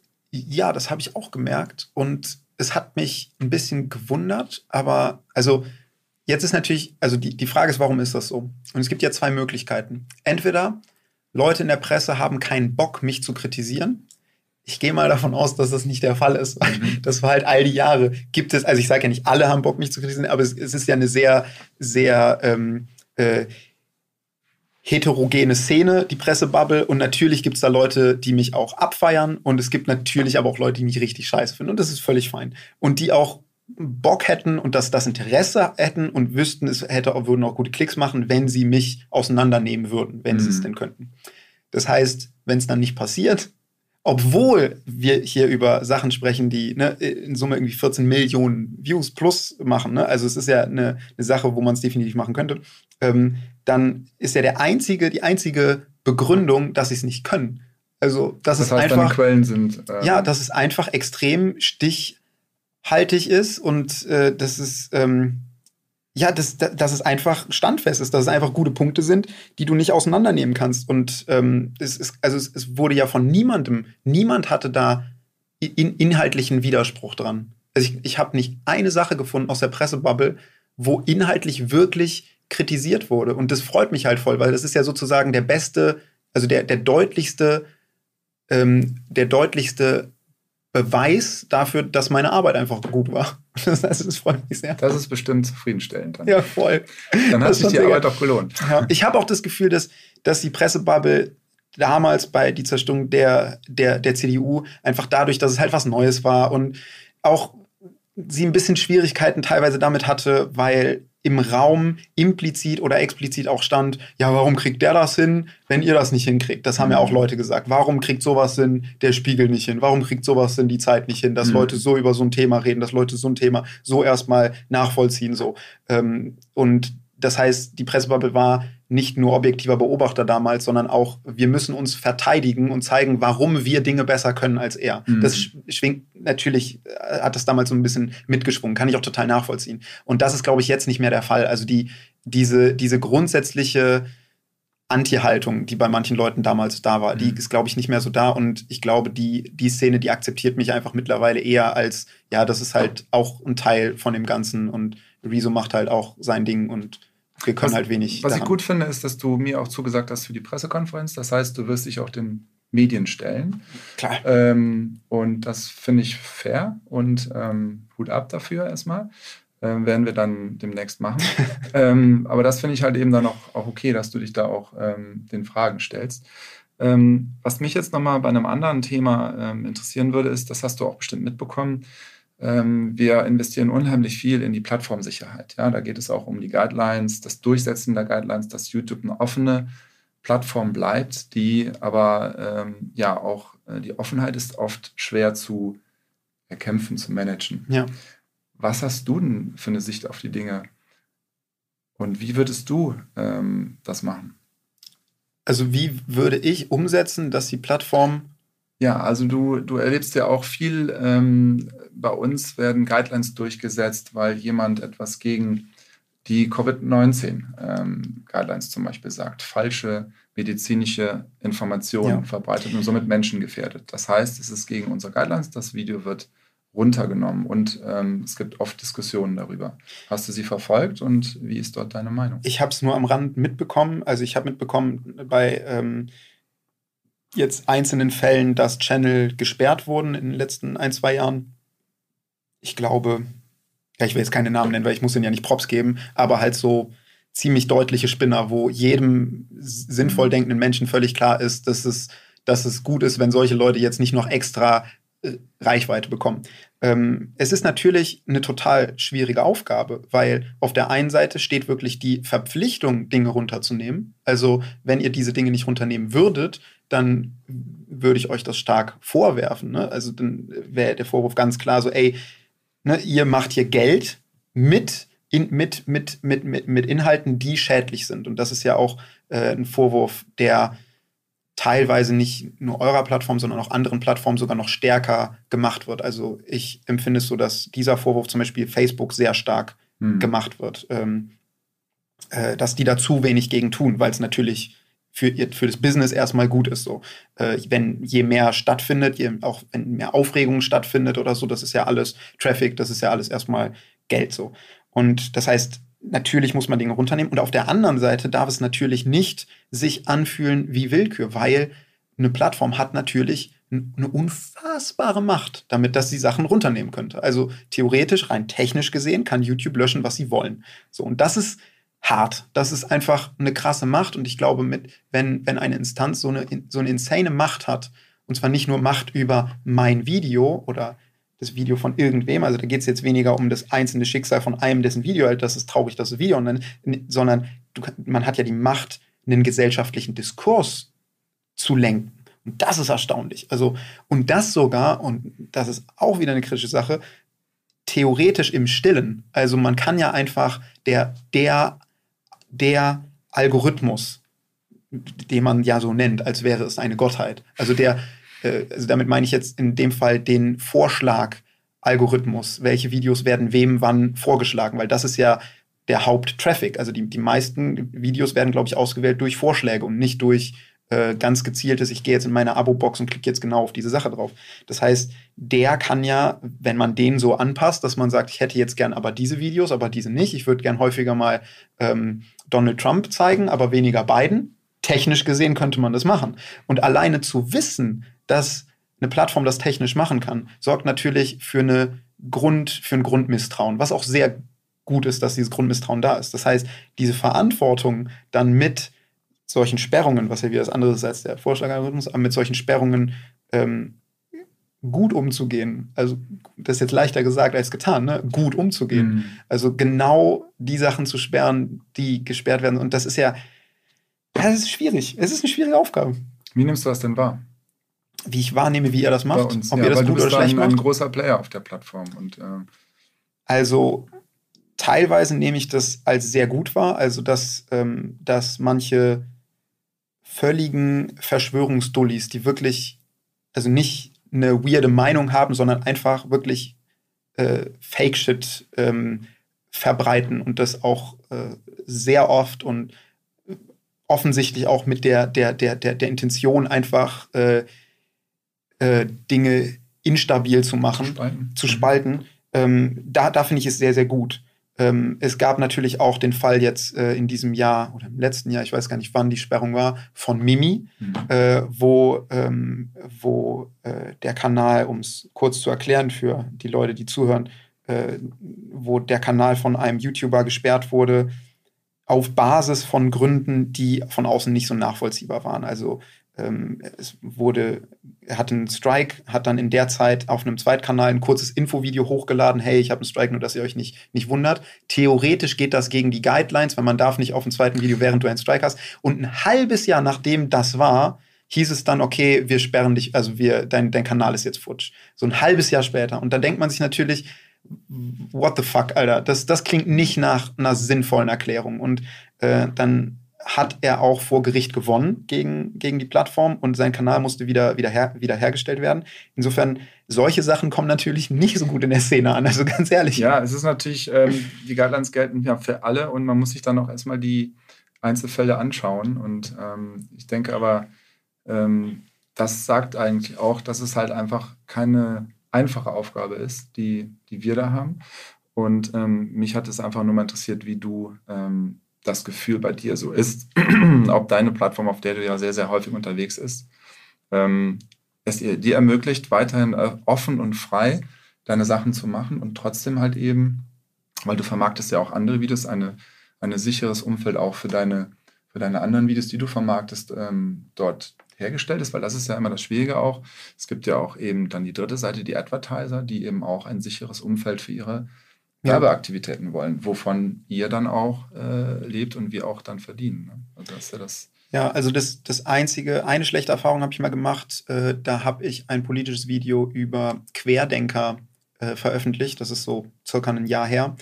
Und äh, das wurde auf 18, Ü18 gestellt, weil diese Szene natürlich sehr stark darin ist, dann zu sagen, okay, wir melden alle das, das Video. Und wenn natürlich sehr viele Leute ein Video melden, dann geht irgendwo ein Switch im, im, im System und äh, guckt vielleicht, ich weiß nicht, was dann in, intern statt, stattfindet. Vielleicht guckt eine, eine, eine Person dann ganz grob drüber. Vielleicht ist die aber auch halt nicht so gut darin, das jetzt einzuschätzen, weil offensichtlich, weil es wurde auf 18 gestellt, obwohl nichts da drin war. Also äh, da, ja, das wurde aber auch relativ schnell dann gefixt, weil ich habe ja Ansprechpartner, also ich habe ja den Luxus, dass ich dann äh, direkt, äh, direkt ähm, Ansprechpartner bei, bei, bei YouTube habe. Und ähm, ja, ich weiß nicht, ja, ob ich. Ich erinnere mich auch noch und ähm, das ist das Schöne auch. Stimmt, da haben wir uns kennengelernt, da, ne? Genau, da merkt man auch äh, deine Leidenschaft und deine, deine, wir reden ja hier so nett und lieb und schön,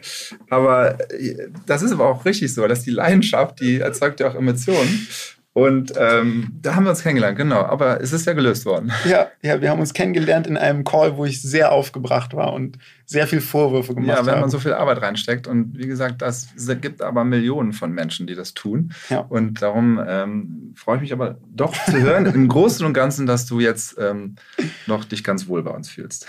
Ja. Ja, ähm, ich würde gerne nochmal so einen Bogen ähm, schließen zu deinen Anfängen, Musik ähm, auf YouTube. Das war so der Start, ähm, warum du diese Plattform uns gewählt hast. Ähm, das ist ja auch der Easy Access, etwas von deiner Kreativität mit der Community, mit den Menschen zu teilen. Ne? Ja. Ähm, das war so der Start, oder? Ja. Und ist doch schön zu sehen, was daraus geworden ist. Extrem. Ähm, Extrem. Also zu jedem Zeitpunkt war es so, dass ich mir nicht ein Jahr vorher vorstellen konnte, wo ich sozusagen ein Jahr später bin. Also ich hätte auch nicht vor einem Jahr gedacht, wie das jetzt läuft. Äh, über 14 Millionen Views mit so einer Trilogie, das ist einfach in, insane. Und äh, dass auch der Drittkanal so gut äh, mm. läuft und so. Also, das hätte ich alles vor einem Jahr. Gab es den Kanal ja noch nicht mal, den, den dritten Channel. Da habe ich auch noch nicht mal angefangen zu, zu streamen. Das heißt, es ist wirklich selbst heut, heute immer noch so, dass, dass ich mir immer denke, ey, vor einem Jahr hätte ich nicht gedacht, dass ich jetzt dass ich jetzt das mache, was ich gerade mache. Und die stillgelegten Kanäle, die werfen dann ja auch noch ein bisschen was ab, ne? Ja, also, sogar das auch noch, ja. Mhm. Gut, aber ähm, kannst du eigentlich jetzt auch gar nicht sagen, oh, in einem Jahr mache ich das und das, ne? Also so nee. vorausschauen bist du dann auch nee. nicht. Ne? Also ich, ich will einfach das, was ich jetzt mache, immer ordentlich machen und ich habe einen sehr starken Fokus immer auf heute und auf die nächsten Tage mhm. und vielleicht so auf, also ich bis in drei, vier Tagen habe ich gut durchgeplant, dann nicht mehr. Mhm. Dann, das, das wird dann kommen. Und ähm, wie schaffst du es dann auch immer abzuschalten? Weil ich habe auch ein paar Posts in, Posts in Erinnerung, wo du gesagt hast, ich äh, muss mich jetzt mal ähm, ausruhen. Ähm, wie, wie klappt das? Wie, wie machst du da dein Wellbeing-Management? Nicht gut. also jetzt gerade ist halt wieder so eine Phase, wo ich ähm, in jedem wachen Augenblick am Worken bin. Ähm, vor allen Dingen, weil ähm, durch, also den Podcast nehmen wir ähm, meistens spät abends auf und streamen mache ich dann auch immer abends und es geht halt häufig auch bis, ne, dann ist halt der Tag um 0 Uhr erst zu, zu Ende und wenn man halt morgens ähm, anfängt, dann hast du halt schnell irgendwie eine, eine, eine 14-Stunden-Schicht abgerissen, ohne Pause. Kannst ja gar kein Fernsehen halt ins gucken. Bett. Oder guckst du kein Fernsehen? Ja, halt selten.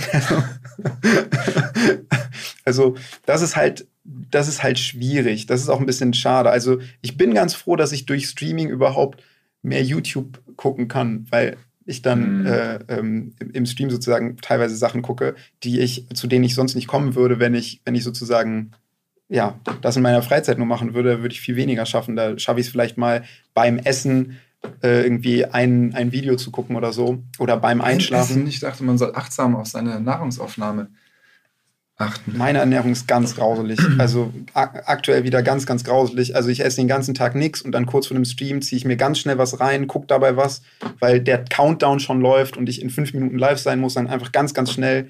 Und das, Wir reden jetzt so ein bisschen lustig ja. und leicht darüber, aber ähm, hast du wirklich dir ähm, Wellbeings Tipps, Managements, Regime ähm, auferlegt oder Nee. Bist du let it go? Ich bin eher so, ähm, ich kümmere mich da in ein paar Wochen drum. Und das sage ich halt seit ein paar Jahren. Es ist immer, ich glaube, das kennen aber viele, dass man immer denkt, ja, jetzt gerade passt es nicht so gut. Also jetzt so diese Woche passt es nicht so gut, es wäre cool so und nächste Woche vielleicht auch nicht. Aber dann, dann gehe ich das mal an. Also ich mache jetzt nur noch diese Sache und dann sollte es leichter werden. Verrätst du eigentlich ja, dein Alter?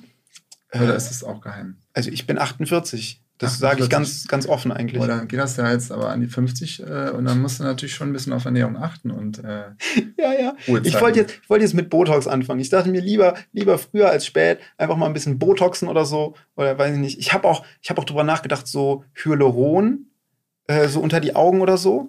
Aber dann habe ich so Horrorgeschichten gehört, dass man davon irgendwie blind werden kann. Jetzt, Jetzt merkt man, dass du doch echt so viel Quatsch machst. Ne? Also das kennen die Leute, die nur deine politischen Videos äh, Nein, also kennen. Ich, du machst ja hauptsächlich Quatsch eigentlich äh, ja. in den anderen äh, Videos, oder?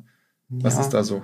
Kannst ja, du das mal für die andere Zielgruppe? Wie soll ich äh, das erklären? Ich, äh, ja, ich, ist halt Unterhaltung. Es ist halt Unterhaltung. Also Unterhaltung kann halt sein, dass man irgendwie mit einem Gast irgendein Spiel spielt. Unterhaltung kann auch sein, dass man einfach über ein Thema spricht. Ähm, es ist viel Quatsch dabei, ja. Es ist viel, aber Quatsch macht ja auch Spaß. Früher, ja, das stimmt. Früher haben Entertainment oder ja jetzt auch vor ein paar Wochen im ZDF ähm, Wetten das mhm. äh, sind die Entertainer ähm, der Generation gewesen. Ähm, jetzt bist du einer der, wir haben es ja gesehen in den Analytics, die junge Generation entertaint. Ähm, schaust du dir trotzdem sowas wie Wetten das an? Ist das, ist das auch deine Welt oder ist das gar nicht? Nee, das ist gar nicht meine Welt. Das haben 14 Millionen Menschen, glaube ich, gesehen im Fernsehen. Ähm, ja, cool. So viel wie deine drei Videos? Ja, cool.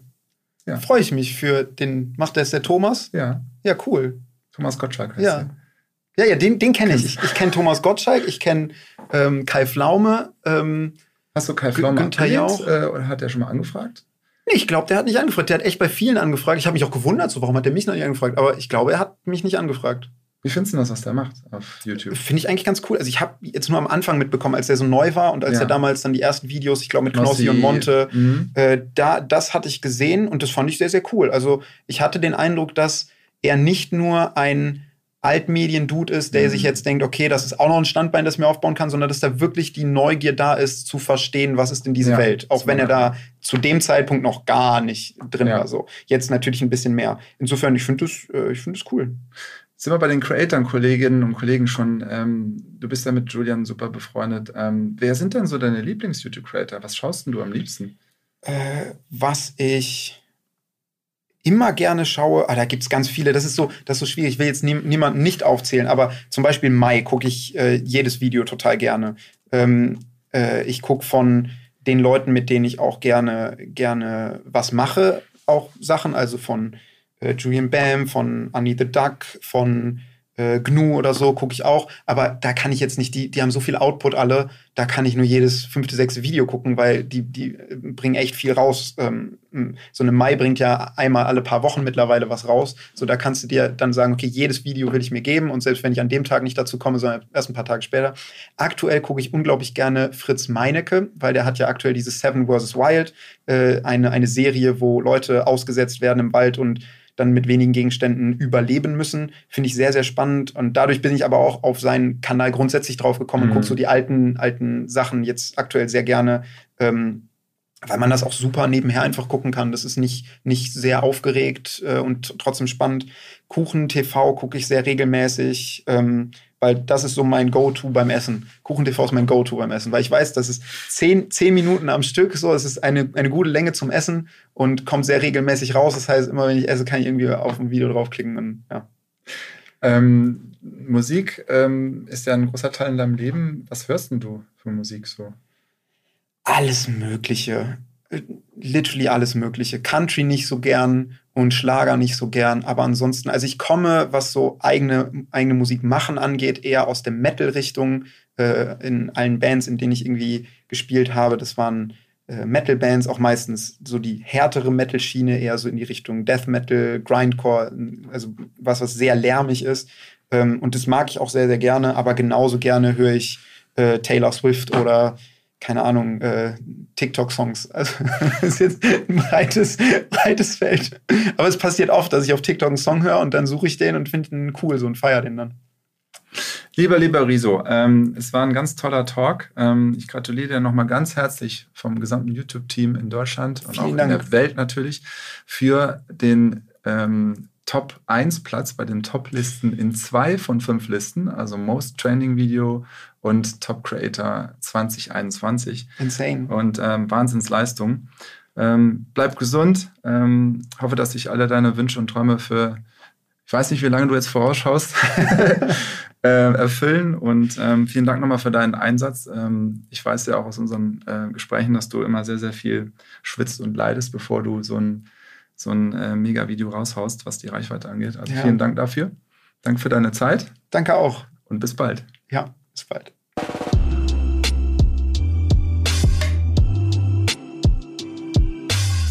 Hallo, wir sind heute beim YouTube Creator Podcast mit dem größten Breakthrough Creator 2021 auf YouTube. Was bedeutet das? Und zwar ist äh, Marvin der Creator in Deutschland, der dieses Jahr am meisten gewachsen ist und am meisten äh, für einen großen Boom an Subscriber und äh, neuen Inhalt. Und er hat einen richtigen Footprint hinterlassen dieses Jahr bei uns. Und deshalb haben wir ihn heute eingeladen zum Podcast, um uns zu erzählen, was wie das Jahr 2021 so für dich verlaufen ist. Marvin, danke, dass du da bist. Danke für die Einladung. Ich werde ja schon in den ersten 20 Sekunden rot.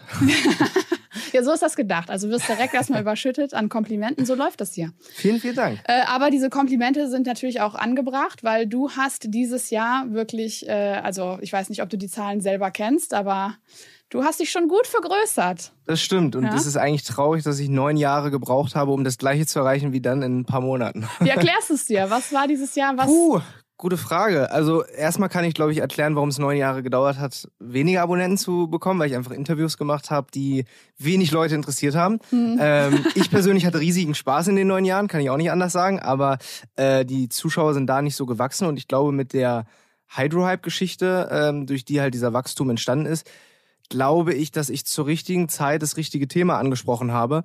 Und äh, ich bin sehr, sehr froh, weil ich wirklich äh, bei Release der Videos saß ich da und habe mir gedacht, ey, jetzt hast du ein Jahr lang Arbeit da reingesteckt oder fast ein Jahr lang Arbeit.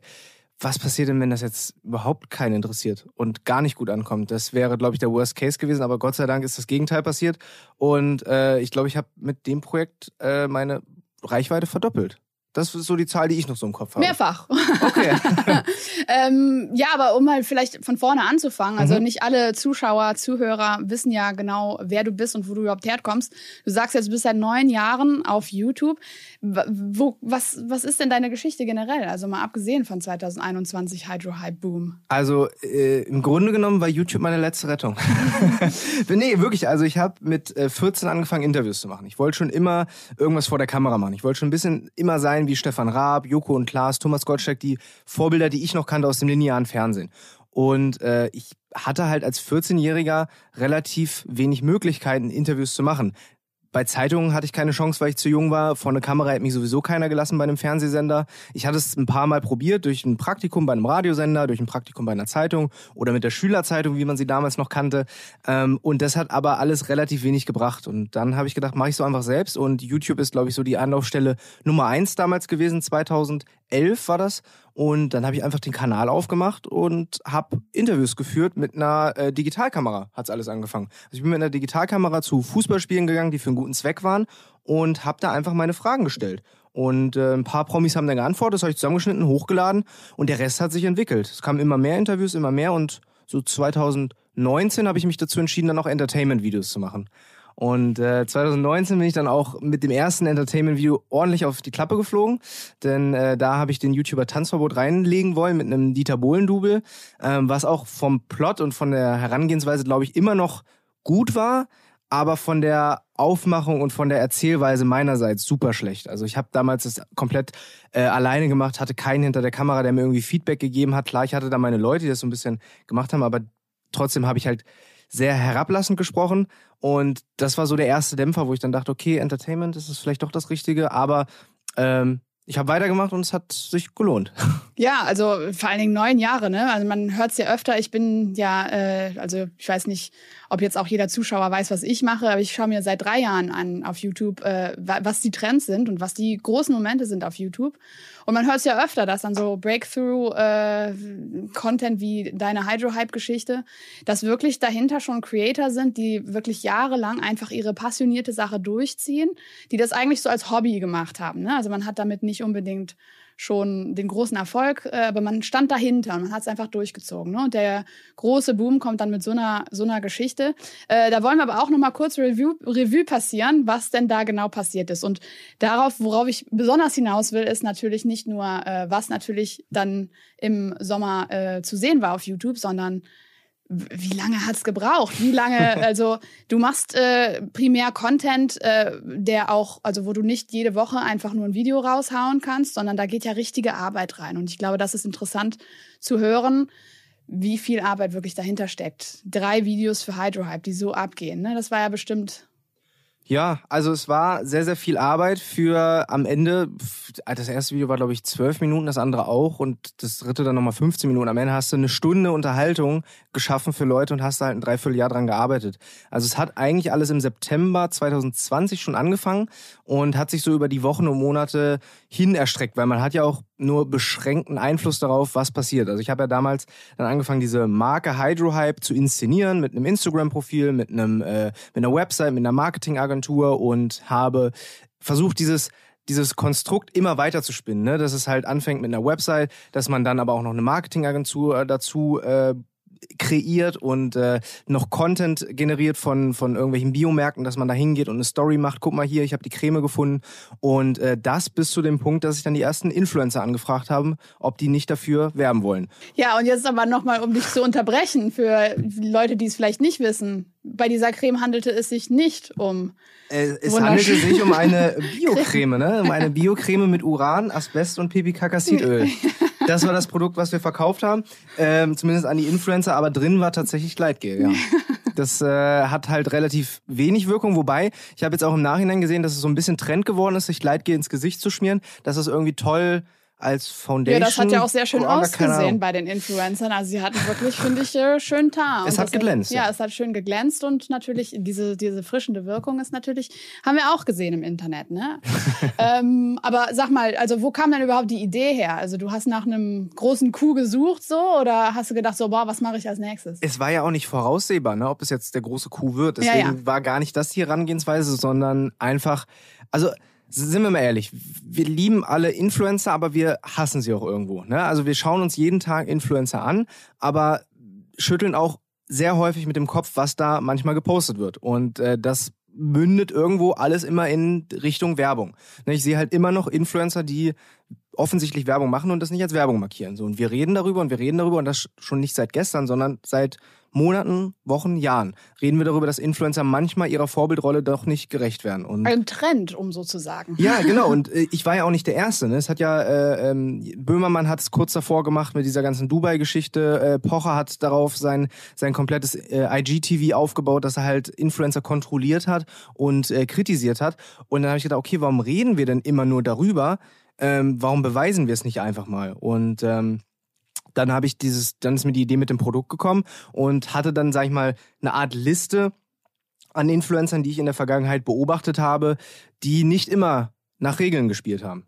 Es fängt an mit der Werbemarkierung, das geht aber auch weiter, dass halt ein Influencer, sag ich mal, jede Woche ein neues Lieblingsshampoo hat. So und so schnell kann sich ja der Geschmack eigentlich gar nicht ändern, dass da jede Woche ein neues Produkt angepriesen wird als äh, tolle Heilwirkung. Und dann habe ich gedacht, komm, jetzt müssen wir das mal beweisen, haben äh, das Produkt, äh, äh, sag ich mal, die Idee von dem Produkt gehabt und wir brauchen halt ein Produkt, das einfach zu, in Anführungszeichen, zu fälschen ist, ne? wo du halt viel Spielraum hast und äh, lügen kannst, bis sich die Balken biegen. Und äh, das war halt eine Creme, weil du kannst ja behaupten, was du willst, dass da drin ist. Äh, am Ende kannst du ja eh keiner nachweisen, außer du schickst es ins Labor. Ja. Und wie, also hast du gedacht, dass es auch so lange dauert oder hast du. Ja, also ich sage mal so, die Idee war nicht komplett durchkonzeptioniert, bevor wir angefangen haben zu drehen, sondern es war ja wirklich ein Prozess, der begleitet wurde.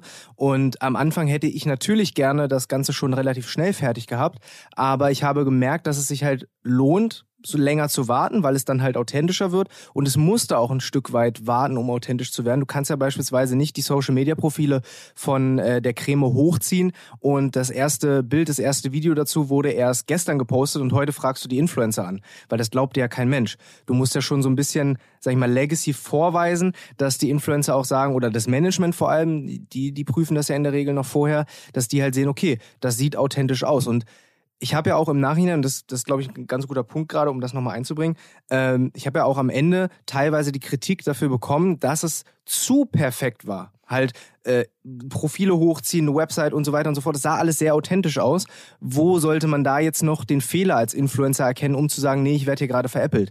Aber erstens, Leon Mascher hat's erkannt. Ja. Ne? Also wenn, wenn der es erkannt, dann erkennt dann, glaube ich, auch alle anderen Influencer, wenn man sich damit gut auseinandersetzt. Und zweitens, wir wollten ja einen sehr authentischen Fall kreieren, weil das ja immer noch so stattfindet. Also ich brauche ja keine Name, Namen droppen. Es gibt genug Marken, die in der Kritik stehen für Produkte, die nicht gut sind und trotzdem wird dafür geworben.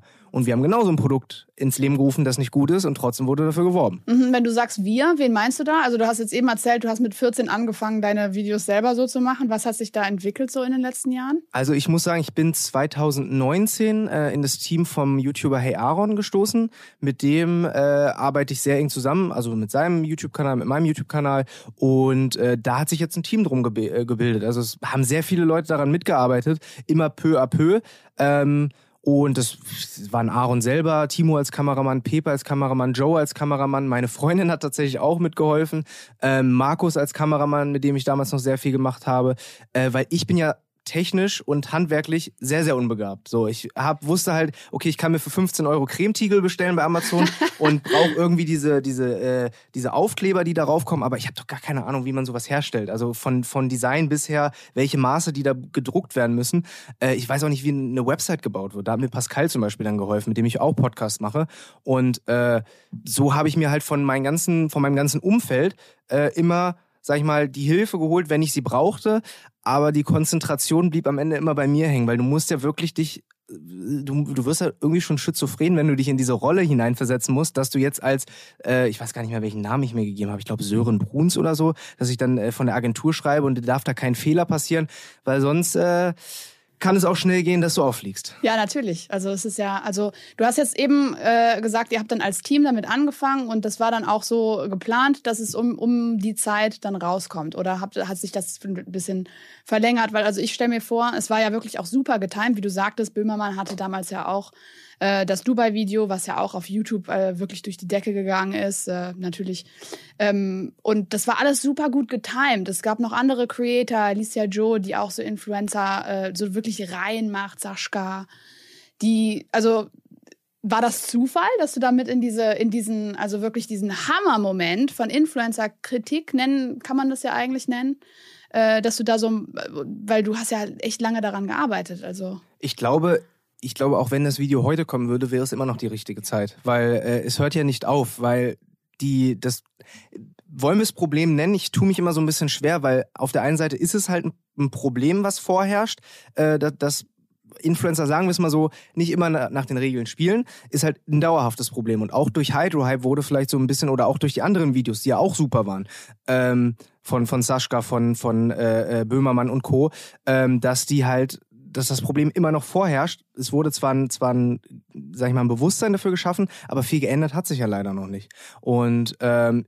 dementsprechend war das mit Böhmermann natürlich dann auch nochmal Zufall, weil wir auch eine Influencerin hatten, äh, die in Dubai lebt. Äh, dementsprechend hat das tatsächlich sehr gut gepasst, aber äh, es hat sich halt so ergeben. Ich hatte das äh, Video tatsächlich einen Tick rumliegen. Also ich sage mal so, wir waren im, glaube ich, Februar 21 fertig, komplett geschnitten und alles. Und wir haben es im Mai erst veröffentlicht, weil ich ja damals dann auch noch mit Aaron zusammen äh, eine Sendung gemacht habe. Achtung, Aaron.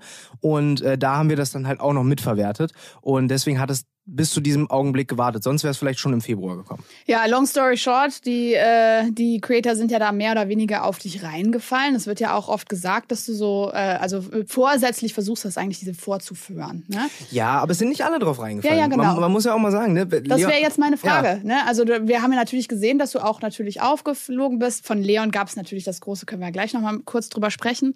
Äh, ähm, aber so generell würde mich natürlich auch interessieren, also wie viele da vielleicht nicht drauf reingefallen sind. Das haben wir alles gar nicht gesehen. Richtig, also ich habe es im äh, Video nicht groß thematisiert. Im Nachhinein glaube ich, ich glaube, ich habe ja zwischen, also zwischen den drei Teilen habe ich ja noch so zwei Zwischenvideos gemacht. Und ich glaube, da hatte ich es mal erwähnt, dass ich so roundabout 10 bis 15 Influencer angefragt habe, von denen ich mir sicher bin, dass sie für sehr viel werben würden. Das muss nicht alles sein, aber halt für sehr viel würden die werben. Und äh, die habe ich angefragt und von diesen sagen wir, gehen wir mal von 15 aus. Bei 15 haben locker fünf, sechs, sieben nicht geantwortet, weil sie halt gedacht haben, vielleicht gedacht haben, Hydrohype kenne ich nicht, ist keine große Marke, für das will ich nicht werben, was ja auch völlig okay ist.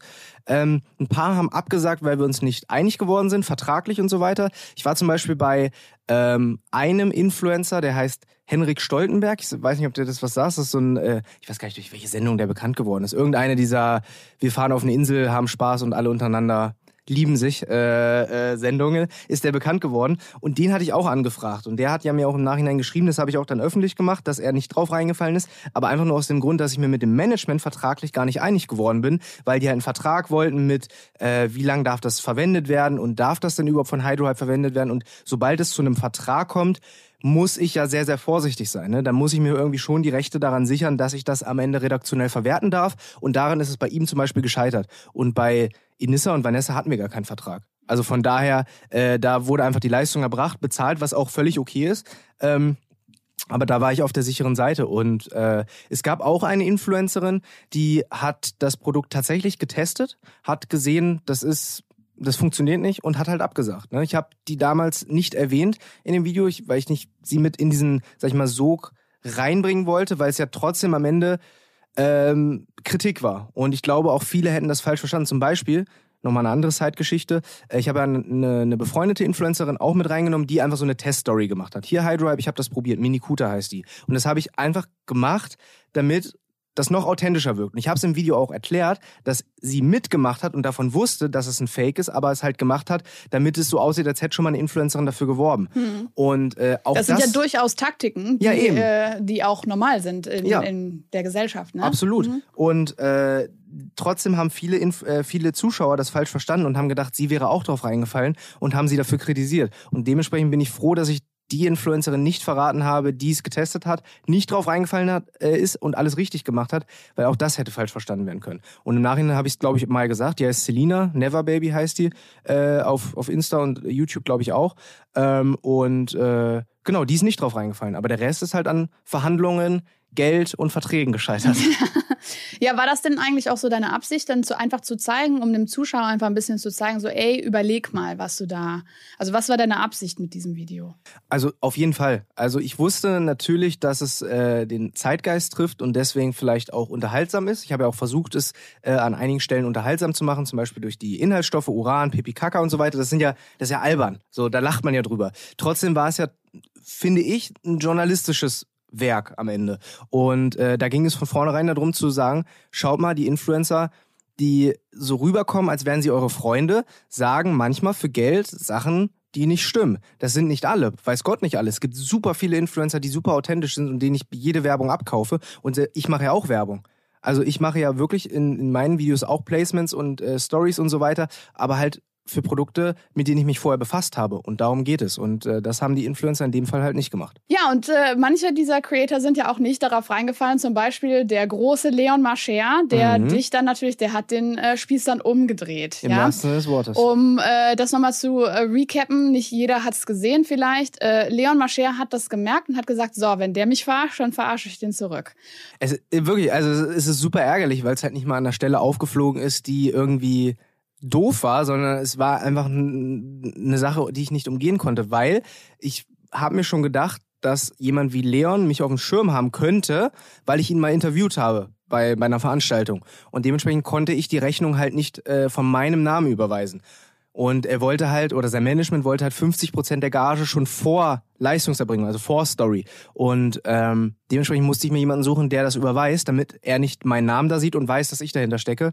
Und ich habe dann halt meinen Podcast-Kumpel Pascal genommen, war aber am Ende doch nicht so schlau, weil das war der Punkt, wo das Kartenhaus zusammengefallen ist. Ja, und der hat dich dann exposed und hat aber auch nicht gesagt, hör mal, verarsch dich selbst, sondern der hat einfach selber seine Reihe daraus gemacht mhm. und äh, hat dir dann im Grunde gedroht, also hat dich angerufen und hat gesagt, also wenn wir jetzt das Geld nicht kriegen, dann kommt äh, und verhaut dich jemand und du bist natürlich in deinen Videos, wir sehen das damals, damals wusstest du ja noch nicht Bescheid, hast gedacht, wow, jetzt wird mir sogar hier mit der äh, Familie Regnu äh, Elegnu, ja, genau. Elegnu, genau, ja, wird mir hier, ähm, was natürlich äh, auch ein kleines Wortspiel war, mhm. ab, rum, äh, rückwärts rumgelesen heißt das der ähm, Unge. Unge, der große ähm, Reaction King auf äh, YouTube.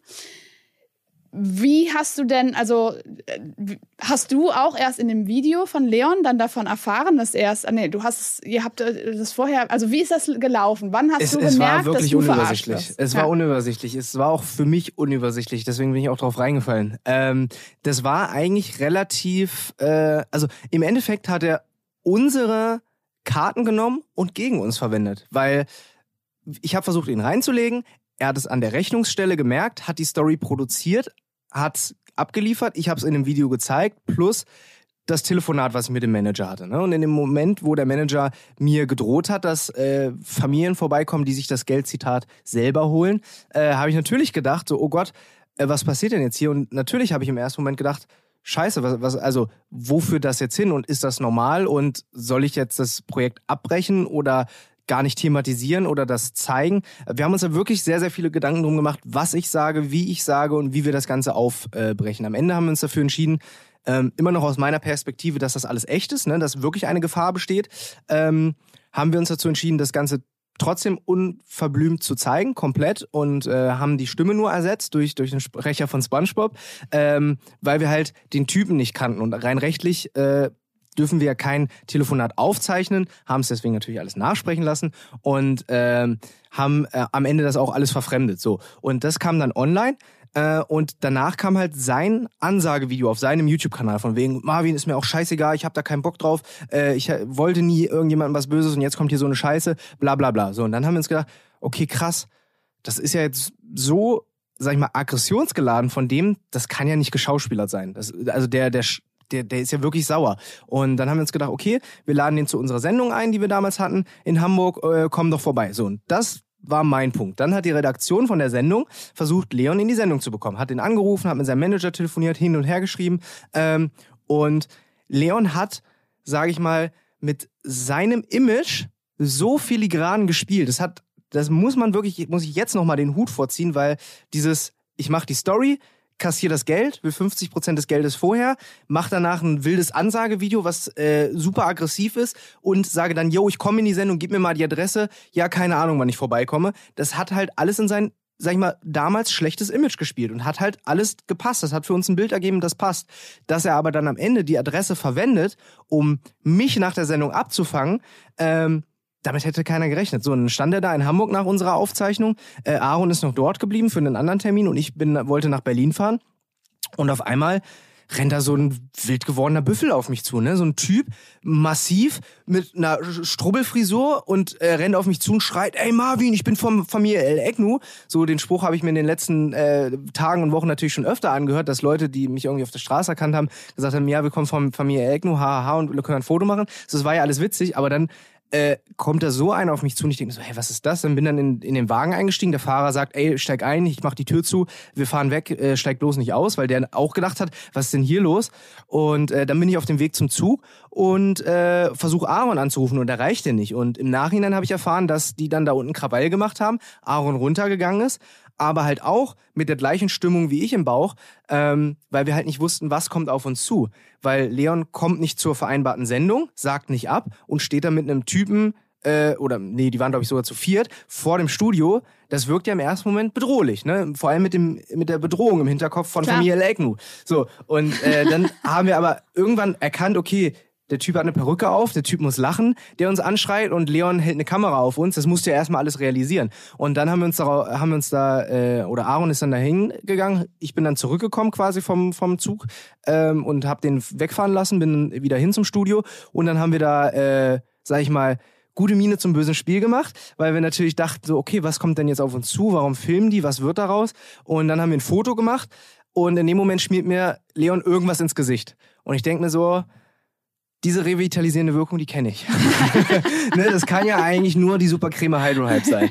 Äh, hab dann aber gedacht, okay, was ist jetzt, wenn er mir irgendwas anderes ins Gesicht geschmiert hat? Juckpulver, äh, weiß ich nicht, äh, ja, Schlamm so. Ja wer weiß, wer weiß, was ich gerade im Gesicht habe. Warten wir mal ab. Und dann kam ein paar Tage später dieses Video und ich weiß noch, dass ich das still und heimlich allein im Bett geguckt habe. Ach so, du wusstest also an dem nee. Tag selber hast du auch gar nicht gecheckt. Ich wusste nicht, was dabei muss, rauskommt. Ich muss ganz ehrlich sagen, als ich es gesehen habe, ich war ein bisschen, also ich habe gedacht, vielleicht wäre das noch irgendwie aufgeklärt worden oder sowas, weil du sahst schon so ein bisschen erschrocken aus, ne? Also mhm. bist du ja so ein bisschen so, wer ist das jetzt? Und hast ja also ist ein bisschen also unaufgeklärt. Ja, also du hast absolut. dann auch erst, als das Video online kam, hast du erst gecheckt, was da passiert ist, ja? ja? Absolut. Da müssen wir drüber sprechen, ja. Also du sitzt dann halt, so wo warst du, wie stellt man sich das vor? Du sitzt da und hast dann ja, also erstmal. Genau so war's. Ja. Wirklich, genau so war's. Also ich war äh, zu Hause äh, im Bett, ich weiß gar nicht mehr, auf was für einen Tag das kam. Auf jeden Fall äh, war es abends und ich sehe äh, Hydrohype das Finale. So, das wurde mir dann vom Algorithmus ausgespielt. Also es wurde dir vorgeschlagen. Also es dir hat niemand geschickt nee, das oder? waren die fleißigen Trendmanager von YouTube, die mir das vorgeschlagen haben.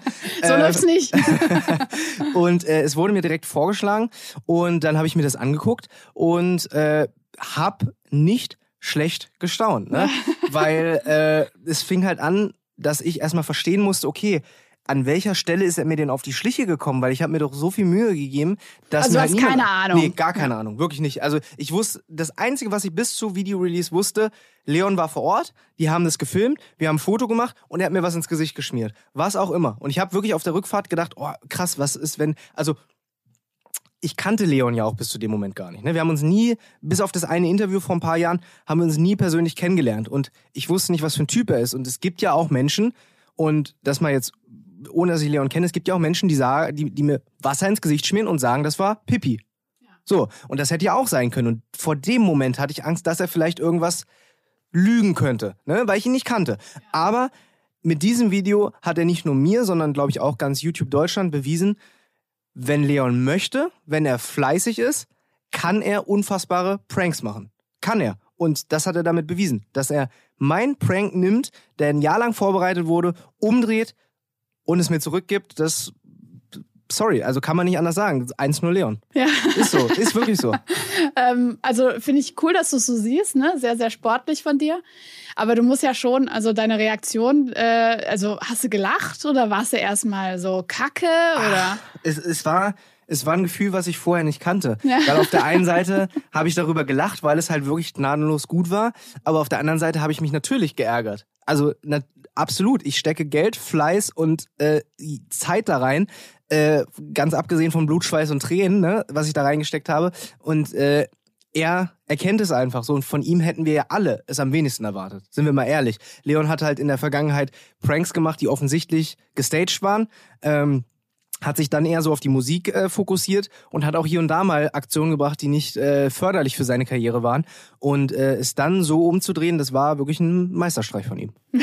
Kann man nicht anders sagen. Also von, ja, Tatsache. Also er ist ja mit äh, Pranks auch eigentlich groß geworden, mhm. aber natürlich nicht diese Art von Pranks, ne? Und schon mal gar nicht diese Pranks so, ähm, die ja tatsächlich auch wirklich unterhaltend und also für einen Zuschauer äh, eher, also fröhlich sind. Ja, absolut. Ne? Also absolut. Ich glaube, äh, die Leute äh, haben, also ich kann ja auch mal sagen, wir haben im Nachhinein nach seinem Video-Release haben wir wirklich sehr, sehr viele Leute gesagt, guck mal bei Sekunde das und das, da ist ein Schnitt, das ist alles gefaked und der hat dich reingelegt, aber der hat es nicht erkannt und so weiter. Ich habe mir das Video tausendmal angeguckt. äh, ich habe das ganz genau Frame für Frame geguckt. Das ist, war alles echt. Einfach exposed. Ja, ja einfach äh, Pech gehabt. Naja, okay. Ja, 1-0 Leon, aber ne, also der Tag ist ja noch jung, wer weiß. Ja, absolut. äh, nein, aber Leon, äh, mit, mit Leon hatten wir danach auch sehr, sehr viele äh, Gespräche in Hamburg. Äh, der ist ja dann doch nochmal zu unserer Sendung gekommen. Und äh, von daher weiß ich, mit wem ich mich zukünftig nicht mehr anlege. ist ja auch ein Learning. Ähm, ja, und jetzt, also mit dieser Geschichte bist du dann wirklich äh, auch äh, auf einen sehr weiten Radar gekommen, was die, was die äh, Reichweite angeht. Ne? Das Video haben, du bist in unseren Toplisten des Jahres, bist du nicht nur der größte Breakthrough-Creator, sondern diese Hydro-Hype-Geschichte hat es auch in die Top-Trending-Videos des Jahres geschafft. Krass. Ähm, also das ist natürlich einfach ein äh, Riesenerfolg, ne? Mit ja, den, ist, mit den auch, Likes. Das ist auch schön, dass ihr mir das mal so, dass ihr mir das so zurückgebt. Ne? Also äh, ich war natürlich, also natürlich schaue ich auch auf die Zahlen, da muss man, muss man so ehrlich sein. Äh, ich mache ja keine Videos dafür, dass ich das, dass sich das keiner anguckt, sondern man ist ja schon daran interessiert, dass sich das viele Leute angucken. Aber dass, äh, sag ich mal, sich das so auszahlt, dass es wirklich, äh, äh dass man da in den, in den äh, Top-Listen landet, damit hätte ich ehrlicherweise nicht gerechnet. Ja, ich weiß es noch selber. Ich, ich glaube, Top, äh, es war Top-Training-Video, also Nummer eins in den Trends für drei Tage. Also mhm. das haben wir dieses Jahr nicht bei vielen Sachen gehabt. Und ne? das Coole ist, das Coole ist, sorry, wenn ich da schon wieder unterbreche, aber das Coole ist, ich kann jetzt bei Shireen Davids äh, Song mitrappen, denn äh, wer hat sie gerappt? Irgendwie äh, Nummer 1 Hattrick oder so. Ich habe, glaube ich, mit allen drei Videos habe ich Platz 1 geknackt und äh, das war echt, also es war wirklich, wirklich verrückt. Ja, und ich habe auch mitbekommen, also viele haben gewartet auf den nächsten Teil, ne? Das hat sich ja, war ein bisschen ähm, äh, zeitversetzt und mhm. sowas und das äh, hat richtig, also du hast da vom Storytelling echt auch ein bisschen Aufbau gemacht, ne? Unterstützt von anderen Plattformen ja auch, dass mhm. Äh, wirklich so ein Moment daraus geworden ist. Diese Hydro-Hype-Geschichte, das war einfach einer der größten Momente in YouTube Deutschland dieses Jahr. Ne? Also du bist also deshalb zu Recht äh, heute unser, unser, unser Gast. Ähm, Vielen Dank. Äh, also ich würde mich jetzt natürlich noch äh, ein bisschen dazu interessieren, wie sich das jetzt alles so ein bisschen entwickelt hat. Du hast dich natürlich jetzt durch Subscriber verdoppelt. Du hast dann auch nochmal eine Geschichte gemacht jetzt über hier Impfpass, mhm. äh, gefälschter Impfpass, was ja auch sehr aktuell ist. Mhm. Ähm, wie, also gehst du jetzt voran mit deiner Themenfindung? Wenn man so eine Hydro-Hype-Story dann nochmal toppen will, dann muss man ja schon auch nochmal tiefer in die Kiste greifen. Ne? Was Absolut. ist da dann jetzt der Plan? Das, mein großes Problem war allerdings, äh, dass ich zu dieser Zeit, wo ich, also ich habe ja vorhin davon gesprochen, dass ich nicht sicher war, ob das Thema wirklich so ankommt, wie ich es mir wünsche. Und es hat natürlich die Erwartung völlig übertroffen. Nichtsdestotrotz hätte ich, glaube, die Zeit, äh, in der wir das Ganze ausgespielt haben, effektiver für meine Videos nutzen müssen. Auf jeden Fall. Weil äh, jetzt im Nachhinein kam halt, wir, wir reden davon, dass die Hydrohype-Videos zwischen Mai und Juni kamen. Wir haben jetzt äh, Ende des Jahres und bis dahin kamen dann, glaube ich, zwei andere Videos. Und das ist absolut nicht mein Anspruch, sondern eigentlich sollte mindestens monatlich, wenn nicht alle zwei Wochen ein Video kommen.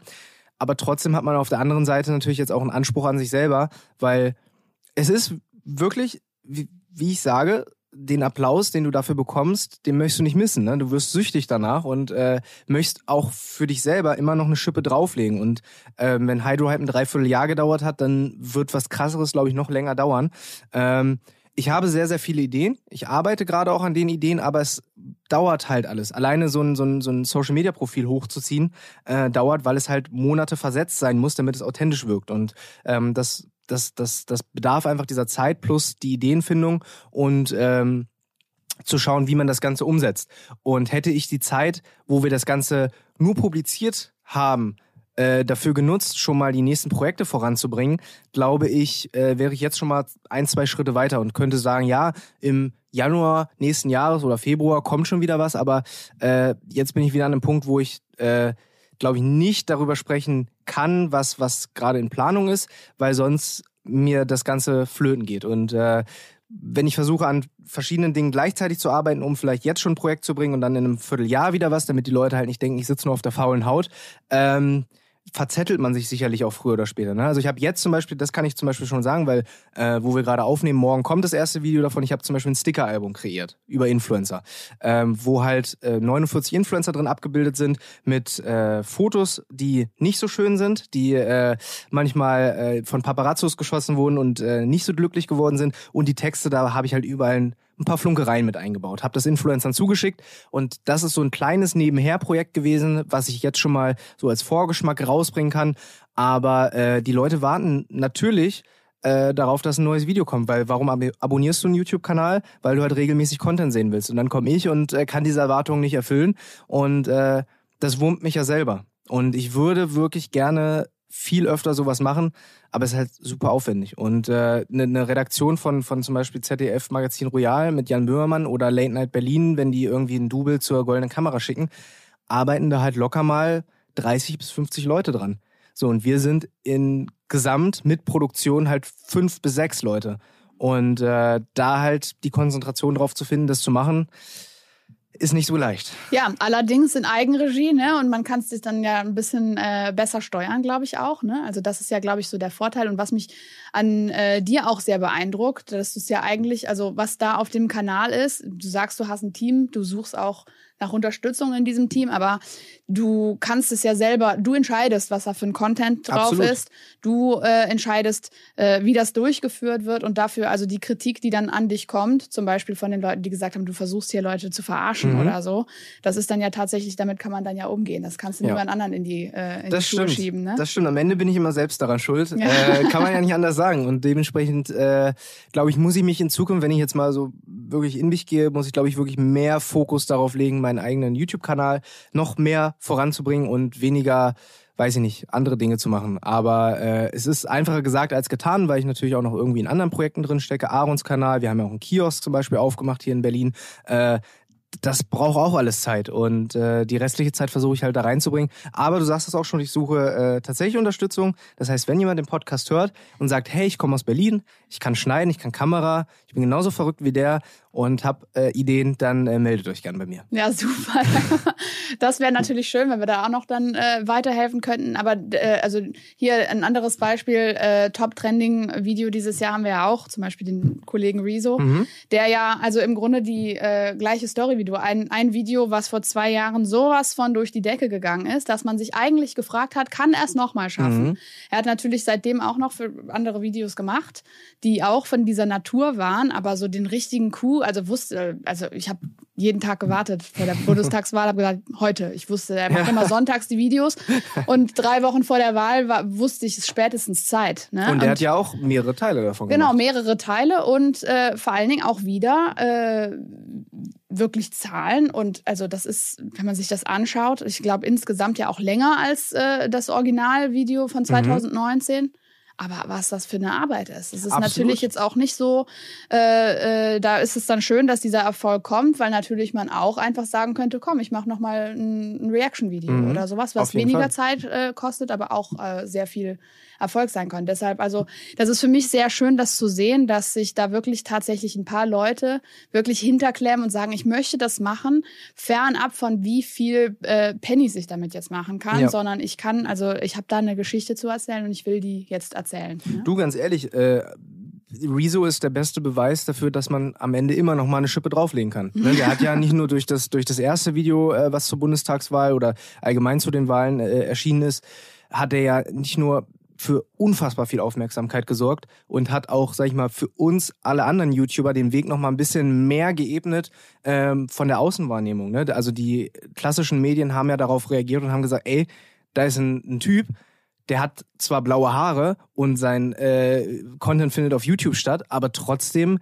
sagt er halt Sachen, die absolut wahr sind, ne? auch wenn viele das nicht wahrhaben wollten. Und in diesem Jahr hat er halt mit mehreren Teilen noch länger noch eine Schippe draufgelegt. Und hinter dieser Recherchearbeit, hinter dieser wahrscheinlich auch Skriptarbeit, die er davor hatte, habe ich größten Respekt, weil so ein Ding machst du nicht Freestyle. Du setzt dich da nicht hin und sagst, äh, das sind jetzt die Vorwürfe gegen äh, die Parteien und, und das lief in dem Jahr schlecht, sondern das musst du ja gnadenlos vorher ausrecherchieren. Ja, vor allem, wenn du weißt, dass Millionen Leute das sich anschauen ja. werden und auch selbst wenn das alles wahr ist, äh, selbst dann wird es Kritik geben, weil das ja. einfach ein sehr heikles Thema ist. Ne? Leute sehen das anders. Also ich sehe das mit den Influencern ein bisschen ähnlich. Ne? Also die Fans dieser Influencer finden das bestimmt nicht cool. Ne? Ja. Also man muss sich auf diese Kritik auch vorbereiten. Und das natürlich auch, glaube ich, nicht einfach. Also ähm, wie gehst du damit um? So hast du also auch so Negativkommentare und sowas kannst du wegstecken mittlerweile, oder? Ja, also ich glaube, es, es wird nicht ausbleiben und da habe ich auch mit Aaron drüber gesprochen, der das ja auch nochmal äh, einen Tick größer macht als ich und einen Tick länger. Ähm, du wirst es niemals ausschalten können, ne? dass du 100 positive Kommentare bekommst, einen schlechten oder über einen schlechten regst du dich auf. Ich könnte dir jetzt locker fünf schlechte Kommentare zitieren, die ich auswendig kenne, weil ich mich damit beschäftigt habe, aber 100 positive kriege ich nicht zusammen. So, weil, weil ich weiß nicht, man, man ist da sehr empfindlich, weil man halt äh, sehr viel Herzblut reingesteckt hat und als YouTuber ja immer noch äh, im Vergleich zu, sag ich mal, TV ähm, sehr viel selbst machst. Ne? Und wenn du, wenn du ein, ein Handwerk lernst, zum Beispiel einen Tisch zu bauen, du bist Tischler, dann äh, stellst du den Tisch hin und dein Kunde sagt am Ende, ja, gefällt mir nicht, weil der hat äh, vier Beine, ich wollte einen mit fünf Beinen und der ist eckig, ich wollte einen runden dann, dann ärgerst du dich, glaube ich, über eine andere Art und Weise als, äh, sagen wir mal, der IKEA-Konzernbesitzer, dem das egal ist, ob sich da ein Kunde beschwert. Weil du steckst da viel mehr rein, du bist an allen Prozessen beteiligt und äh, weißt, wie viel Anstrengung dahinter steckt und äh, dann ärgert es dich umso mehr. Aber ja, man lernt dazu. Man, man, man kann es einen Tick weit ausblenden. Ich weiß mittlerweile, was gerechtfertigte Kritik ist. Ich weiß, was einfach nur Pöbelei ist. Das kann ich ausblenden.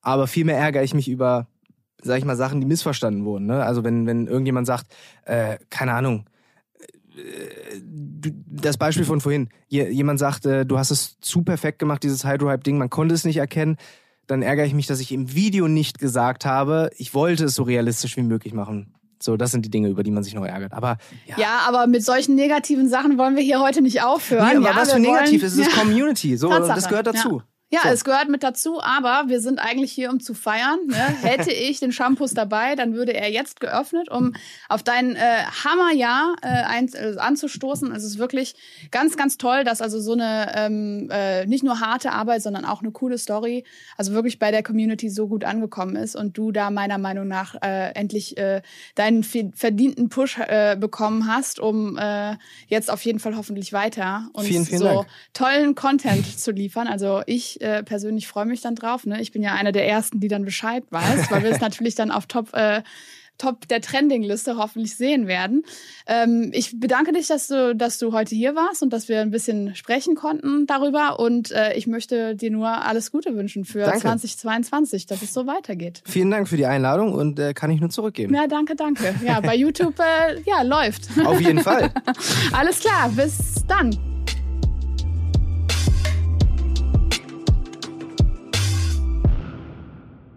Dieser Podcast wird produziert von Podstars